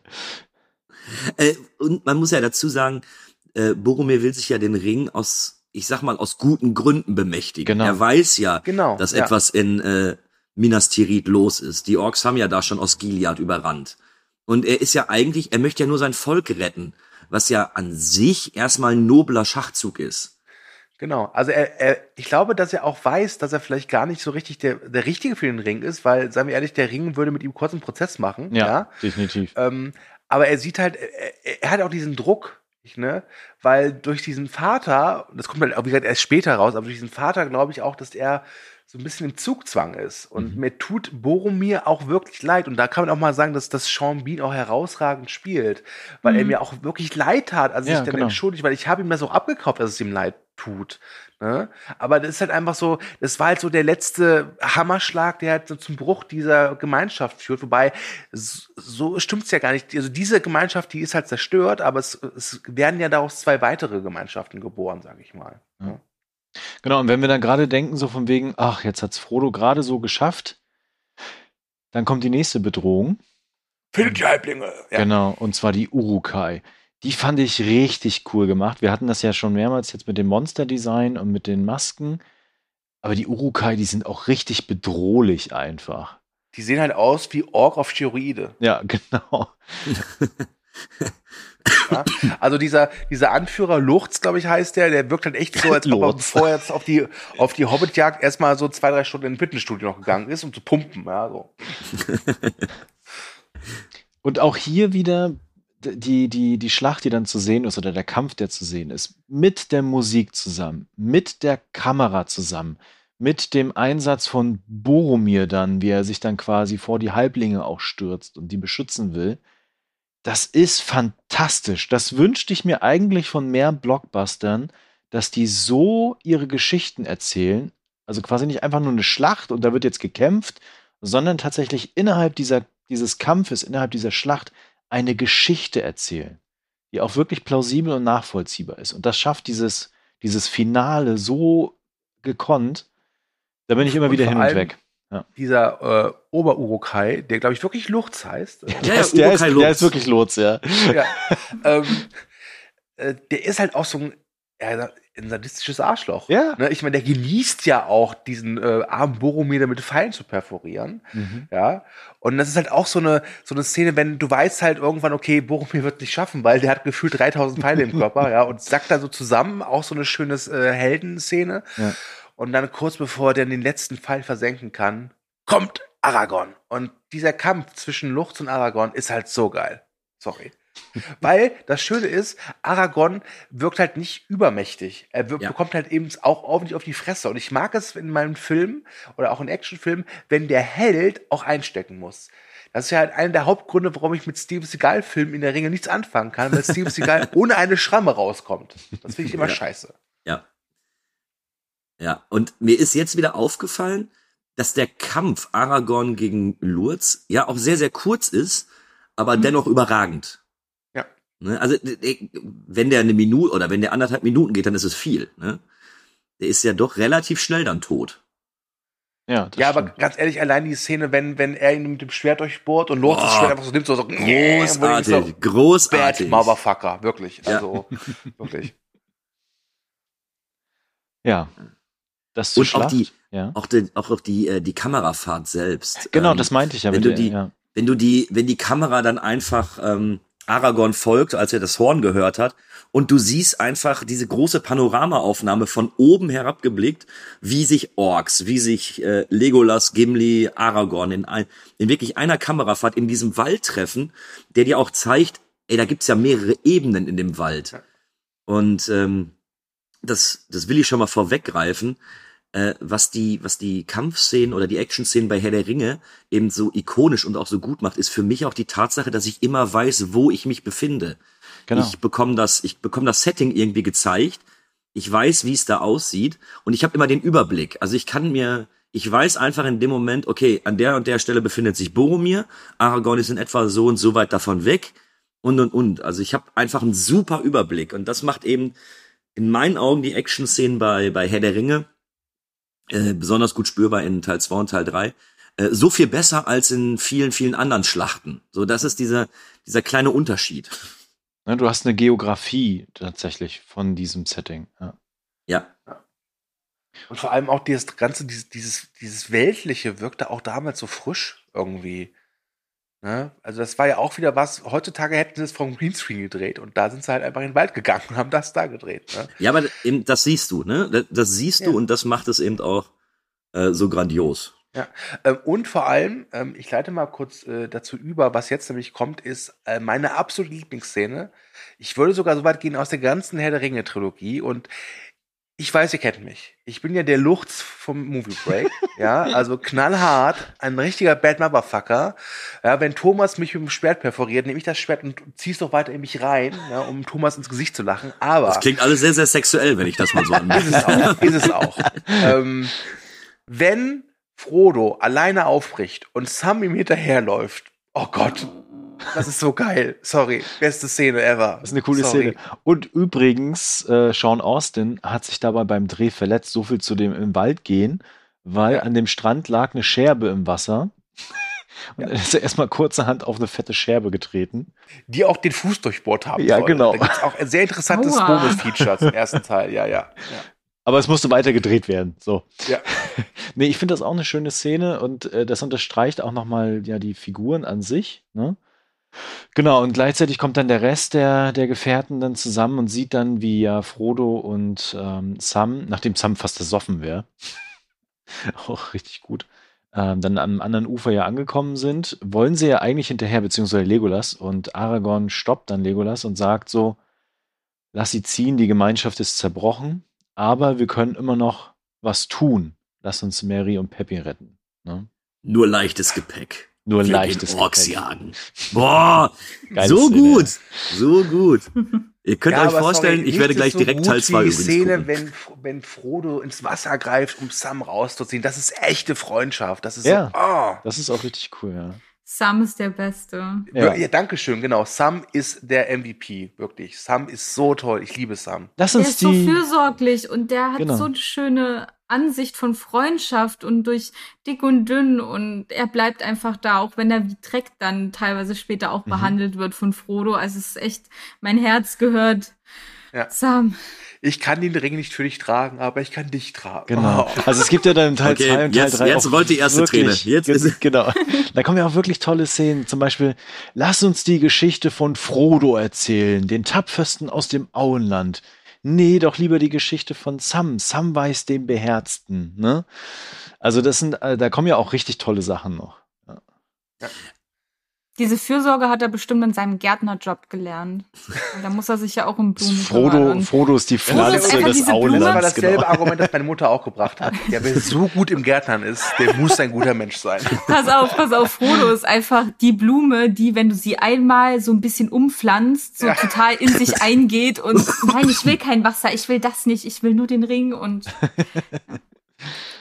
ist auch eine spannende Analogie, ja. Wobei ich, Wirklich. Ich fand eigentlich vorher die Szene viel, viel schlimmer, als Boromir gestorben ist. Ja, die, also wirklich, die finde ich auch richtig krass, ne? Weil dann auch Mary und Pepin ja reagieren und dann irgendwie auch noch mal kämpfen wollen und so. Ach, fantastisch, ja. Ja, ja. Aber für Aber, mich, wie ähm, gesagt, die emotionalste Szene ist wirklich die mit Sam und Frodo, weil das ja auch von Anfang an im Film aufgebaut wird. Und Genau. äh, da gibt es ja so viele Szenen davor, auch wie Sam auch auf ihn aufpasst. Und immer dieses Herr Frodo. Und ich glaube, er könnte ihn einfach nur Frodo nennen, aber nein, mal Herr Frodo. Ich dachte, ich hätte sie verloren. Und ach, toll. Ach, Sam. ja, es ist, es ist einfach großartiges Erzählkino. Und ihr werdet im äh, dritten Teil unserer Podcast-Reihe auch erfahren, dass auch ein gestandener Mann wie ich ähm, bei Filmen weinen kann. Ja, Na, also ich- sollen weinen. Ich, ich habe tatsächlich bei damals im Kino geweint bei der Frodo-Sam-Szene in Herr der Ringe. ich habe bei Herr der Ringe mehrmals Pippi in die Augen, ne? Also, wenn ich es gucke. Äh, ja, aber ich habe tatsächlich, ich äh, weine jedes Mal bei der Szene am Schwarzen Tor im dritten Teil. Da, Dazu aber später mehr. Genau, Dazu dazu, später kommt mehr. später mehr. Äh, Was ich nochmal unterstreichen will, ist, äh, dieses Finale beginnt eigentlich relativ banal mit Holz suchen. Und Mhm. du bist aber dann am Ende, ein paar Minuten später, sowas von fertig. Und, und dann endet der Film. Und ich glaube, das muss damals die Hölle gewesen sein, für die, die das im Kino gesehen haben. Von wegen, nächstes Jahr geht's weiter. Ja, ja. Nein! Das, das war, das war wirklich schlimm, weil es war ja vorher schon bekannt in der ganzen, ähm, also es war ja nicht wie heutzutage, wie jetzt bei Dune beispielsweise, wir müssen darauf hoffen, dass Teil 2 kommt oder dass er gedreht wird, äh, sondern es war ja von vornherein klar, äh, 2001 im Dezember kommt die Gefährten, 2002 die zwei Türme und 2003 kommt dann eben das große Finale. Und ich weiß, dass ich, äh, dass der 15-jährige Kühne das überhaupt nicht gut fand und sich danach wirklich dachte, wie soll ich ein verschissenes Jahr, entschuldigt das böse Wort, aber das waren meine Gedanken früher, wie soll ich dieses Jahr durchhalten, ähm, bei dem Ende auch noch? Ne, Also ich kann es verstehen, bei mir war es ein bisschen anders, weil meine Mutter und mein Kumpel Dennis, schönen Grüße, er hört es ja eh nicht, ähm, nach dem Kinobesuch dann gesagt haben, okay, wir werden halt jetzt die nächsten zwei Jahre uns wieder treffen und zusammen diese Filme im Kino gucken. Das haben wir auch gemacht und ich fand's rückblickend geil, diese Wartezeit irgendwie. Es, es war so, man hatte was, worauf man sich gefreut hat, weil, also ich bin halt nicht so der Weihnachtstyp, also ob jetzt Weihnachten, Ostern oder Halloween ist mir halt äh, rein, einerlei, aber es war halt so zwischen 2001 und 2003 hatte man immer was, worum man sich gefreut hat. Es war halt immer so, Herr der Ringe geht weiter. Und die Ja, Filme gut. haben einen ja auch nie enttäuscht. Und auch dieses, dieses Rauskommen aus diesem Kino und das auch erstmal verdauen. Also es war ja wirklich so, das, was ich jetzt auch bei Dune zum Beispiel hatte, ich war halt wirklich drei Stunden in einer anderen Welt und habe das Mhm. total genossen. Und das erste Mal ist halt immer auch das schönste Mal, zumindest also bei, bei Filmen. Nicht bei allem im Leben, aber bei Filmen ist es halt meiner Meinung so. Und ich werde diesen Kinobesuch immer so im Herzen tragen. Und deswegen fand ich es ganz schön, da rauszukommen, so durchzuatmen und das so, ja, zu verdauen. Also was man eben auch bei Herr der Ringe merkt, finde ich, ist eben die Sache, wir sind heute durch Netflix und sowas eben auch verwöhnt. Wir ziehen das alles durch, wir bingen das schlussendlich weg. Und so kann natürlich, äh, das hast du eigentlich ganz richtig bemerkst du, so kann das Ganze auch wirken. Ne? Das ist, äh, es ist mehr eine schöne Wartezeit. Natürlich wollte ich wissen, wie es weitergeht, aber es war auch irgendwie schön, diese Vorfreude zu haben, zu sagen, ah, dieses, dieses aufgeregte Gefühl, so ich, ich muss jetzt noch ein Jahr warten, bis es weitergeht. Ja. Aber trotz alledem fand ich, fand der 15-jährige Kühne das doch etwas anders. Ja, der, der 18-jährige Stu hat halt eben das Buch gelesen und die Bücher gelesen, wusste dann, was passiert. Nee, ich hatte die ja erst danach gelesen. Also ich hatte ja keine Ahnung, wie es weitergeht. Du hast dich selbst gespoilert. okay. Genau, wir sind äh, tatsächlich im Finale, wir haben es durch, wir sind soweit fertig. Es sei denn, ihr wollt jetzt noch zu den Szenen noch mal was sagen. Okay, dem ist nicht so. Äh, Ähm, ja. Was mich, was mich etwas gewundert hat, war, dass die, ich weiß auch nicht, ob so dargestellt werden sollte, aber ich fand das Ende, als die, als Sam und äh, Frodo kurz vor den, ach, wie heißt denn dieses Gebirge noch, wo sie dann durchgehen? Weiß ich nicht mehr. Und dann können die schon den Schicksalsberg sehen. Mhm. Und ich hatte mich am Ende des Filmes tatsächlich gefragt, wie zur Hölle kriegen die da jetzt noch zwei Filme raus? Weil zum einen ist die Gemeinschaft getrennt, womit ich im Vorfeld nicht gerechnet hätte. Ähm, dann hast du schon zwei Charaktere, die vermeintlich tot sind. Ähm, und Frodo und Sam sehen ja schon den Schicksalsberg. Also die sind ja schon äh, kurz vor Mordor. Und da habe ich mich tatsächlich die ganze Zeit gefragt, so, wie kriegen die das jetzt noch auf zwei Filme hin? Vielleicht wäre das jetzt wirklich mal der ideale Zeitpunkt, um endlich mal diese verschissene Adler-Diskussion zu klären. Ja, Ähm, Ich glaub, bevor es du gibt das jetzt eine machst, Lösung dafür. pass Es gibt auf, eine auf, Lösung dafür. bevor- Bei mir ist einfach so, ich kann verstehen, dass einige das als Logikloch ansehen. Ich denke mir aber, ja, aber warum sollte es denn? Ist doch scheißegal. Äh, es steht doch in den Büchern. Es ist doch ganz klar erklärt, warum die Adler nicht angreifen. Oder warum die Adler nicht mitmachen. Ähm, in den Büchern berichte ich mich, wenn ich falsch liege, aber ich bin mir sehr, sehr sicher, ob es jetzt im Hobbit ist oder, ähm, oder bei Herr der Ringe selbst, da wird gesagt, dass die Adler in, ähm, in menschliches Geschehen nach der Schlacht der fünf Heere nicht mehr eingreifen. Hm. Ähm, beim Hobbit-Buch ist es ja so, dass äh, das nicht zwei Orkheere sind, sondern dass die Tiere ja noch als fünftes Heer gezählt werden. Ja, das haben sie verkackt im Orks. Film, ja. Ja. Und da wird nämlich gesagt, dass die Adler, die bei dieser Schlacht mitwirken und eben auch die Schlacht dann äh, so beeinflussen, dass eben, äh, dass die Orks geschlagen werden, äh, haben die sich von, äh, von menschlichen oder beziehungsweise von anderen Konflikten zurückgezogen. Und schlussendlich sind sie nur noch Gandalf verpflichtet und sagen, dem helfen wir noch. Das ist aber der Einzige, dem geholfen wird. Und ich finde es im Film ein bisschen schlecht dargestellt, weil es immer eben dieser ähm, Deus Ex Machina Moment ist, dass eben die gerade dann auftauchen, wenn es gerade eben ins Drehbuch passt. Ähm, Finde ich schlecht umgesetzt, aber es ist ganz klar beschrieben, die bringen die da nicht hin. Die Adler sind auch keine Option, weil die sich aus, äh, aus diesen Konflikten, aus diesen, ja, aus diesen Völkerkonflikten komplett raushalten. Mhm. So, damit ist die Antwort gegeben. Diese Diskussion kann geschlossen werden. Aber nur, wenn man das Buch kennt. Im Film wird das nicht erklärt. ja, gut, ja, aber sorry, ganz ehrlich. also, ey, wenn du die Adler gerufen hättest, hätte ich einfach drei total tolle Filme nicht gesehen. Ja, genau. Äh, dann lass sie halt, dann ruf sie halt nicht. Nee, aber ich, Nein, ich finde, find, ganz kurz, ich finde das auch schön mit dem Ende quasi, mit die, dass wir schon mal sehen können, wohin die Reise gehen wird, ne? Und ich kann das nachvollziehen, dass du dann sagst, so am Ende, boah, was, was kommt dann jetzt noch alles? Aber das ist ja die spannende Frage. Und das, was dann ja kommt, ist fantastisch. Ne? Oh ja. Oh ja. Und ich finde auch immer noch, ich persönlich, da kann ich schon mal was zu sagen, der zweite Teil ist mein Liebling. Und oh, ich interessant. freue mich schon Also den darauf. finde ich am den- schwächsten, also in, am schwächsten in Anführungszeichen. Ne? Ja. aber, nee, den Sehe ich ganz genauso. Großartig. Helmsklamm. Perfekt. Ja, ja, ist wie typisch Thomas, eine Hauptsache Action und Gewalt. Hauptsache ne? Der- da ist Action der und Mann glücklich. Gewalt. Weißt du, weißt du, die Miriam, der Kühne und ich, weißt du, wir weinen, wenn Boromir stirbt und Frodo und Sam wieder Freundschaften schließen auf dem Boot und Thomas ist so, boah, geil Gewalt.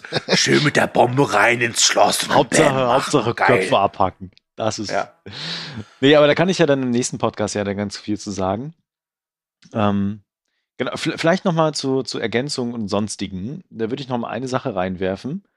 Ich hatte mir dann angeguckt damals, dann, wer so alles wen gespielt hatte und hatte dann auch geguckt, wer, wer Gimli spielt. Und das ist ja John Rice Davies.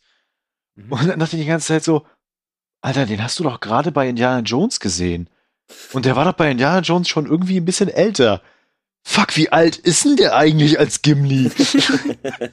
da war ich richtig perplex damals. Ja. Das fand ich cool.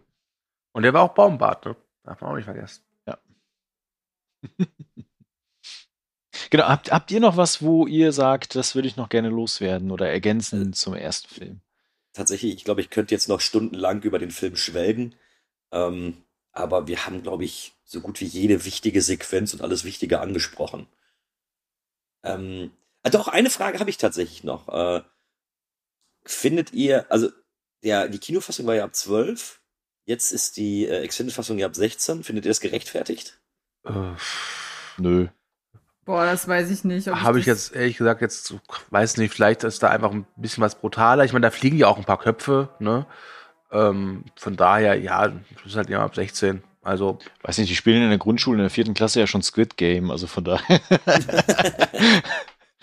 Ja, und wer den neuen Ghostbusters gesehen hat, weiß ja auch, dass da in der Schule auch mal gerne Chucky oder Cujo gezeigt wird, ne? Ja. in, der, in der Grundschule. Nee, ganz ehrlich, also ich, es gibt ja diese, diese FSK 12 äh, Regelung seit Harry Potter, dass du ja ein sechsjähriges Kind quasi mit ins Kino nehmen kannst, ne?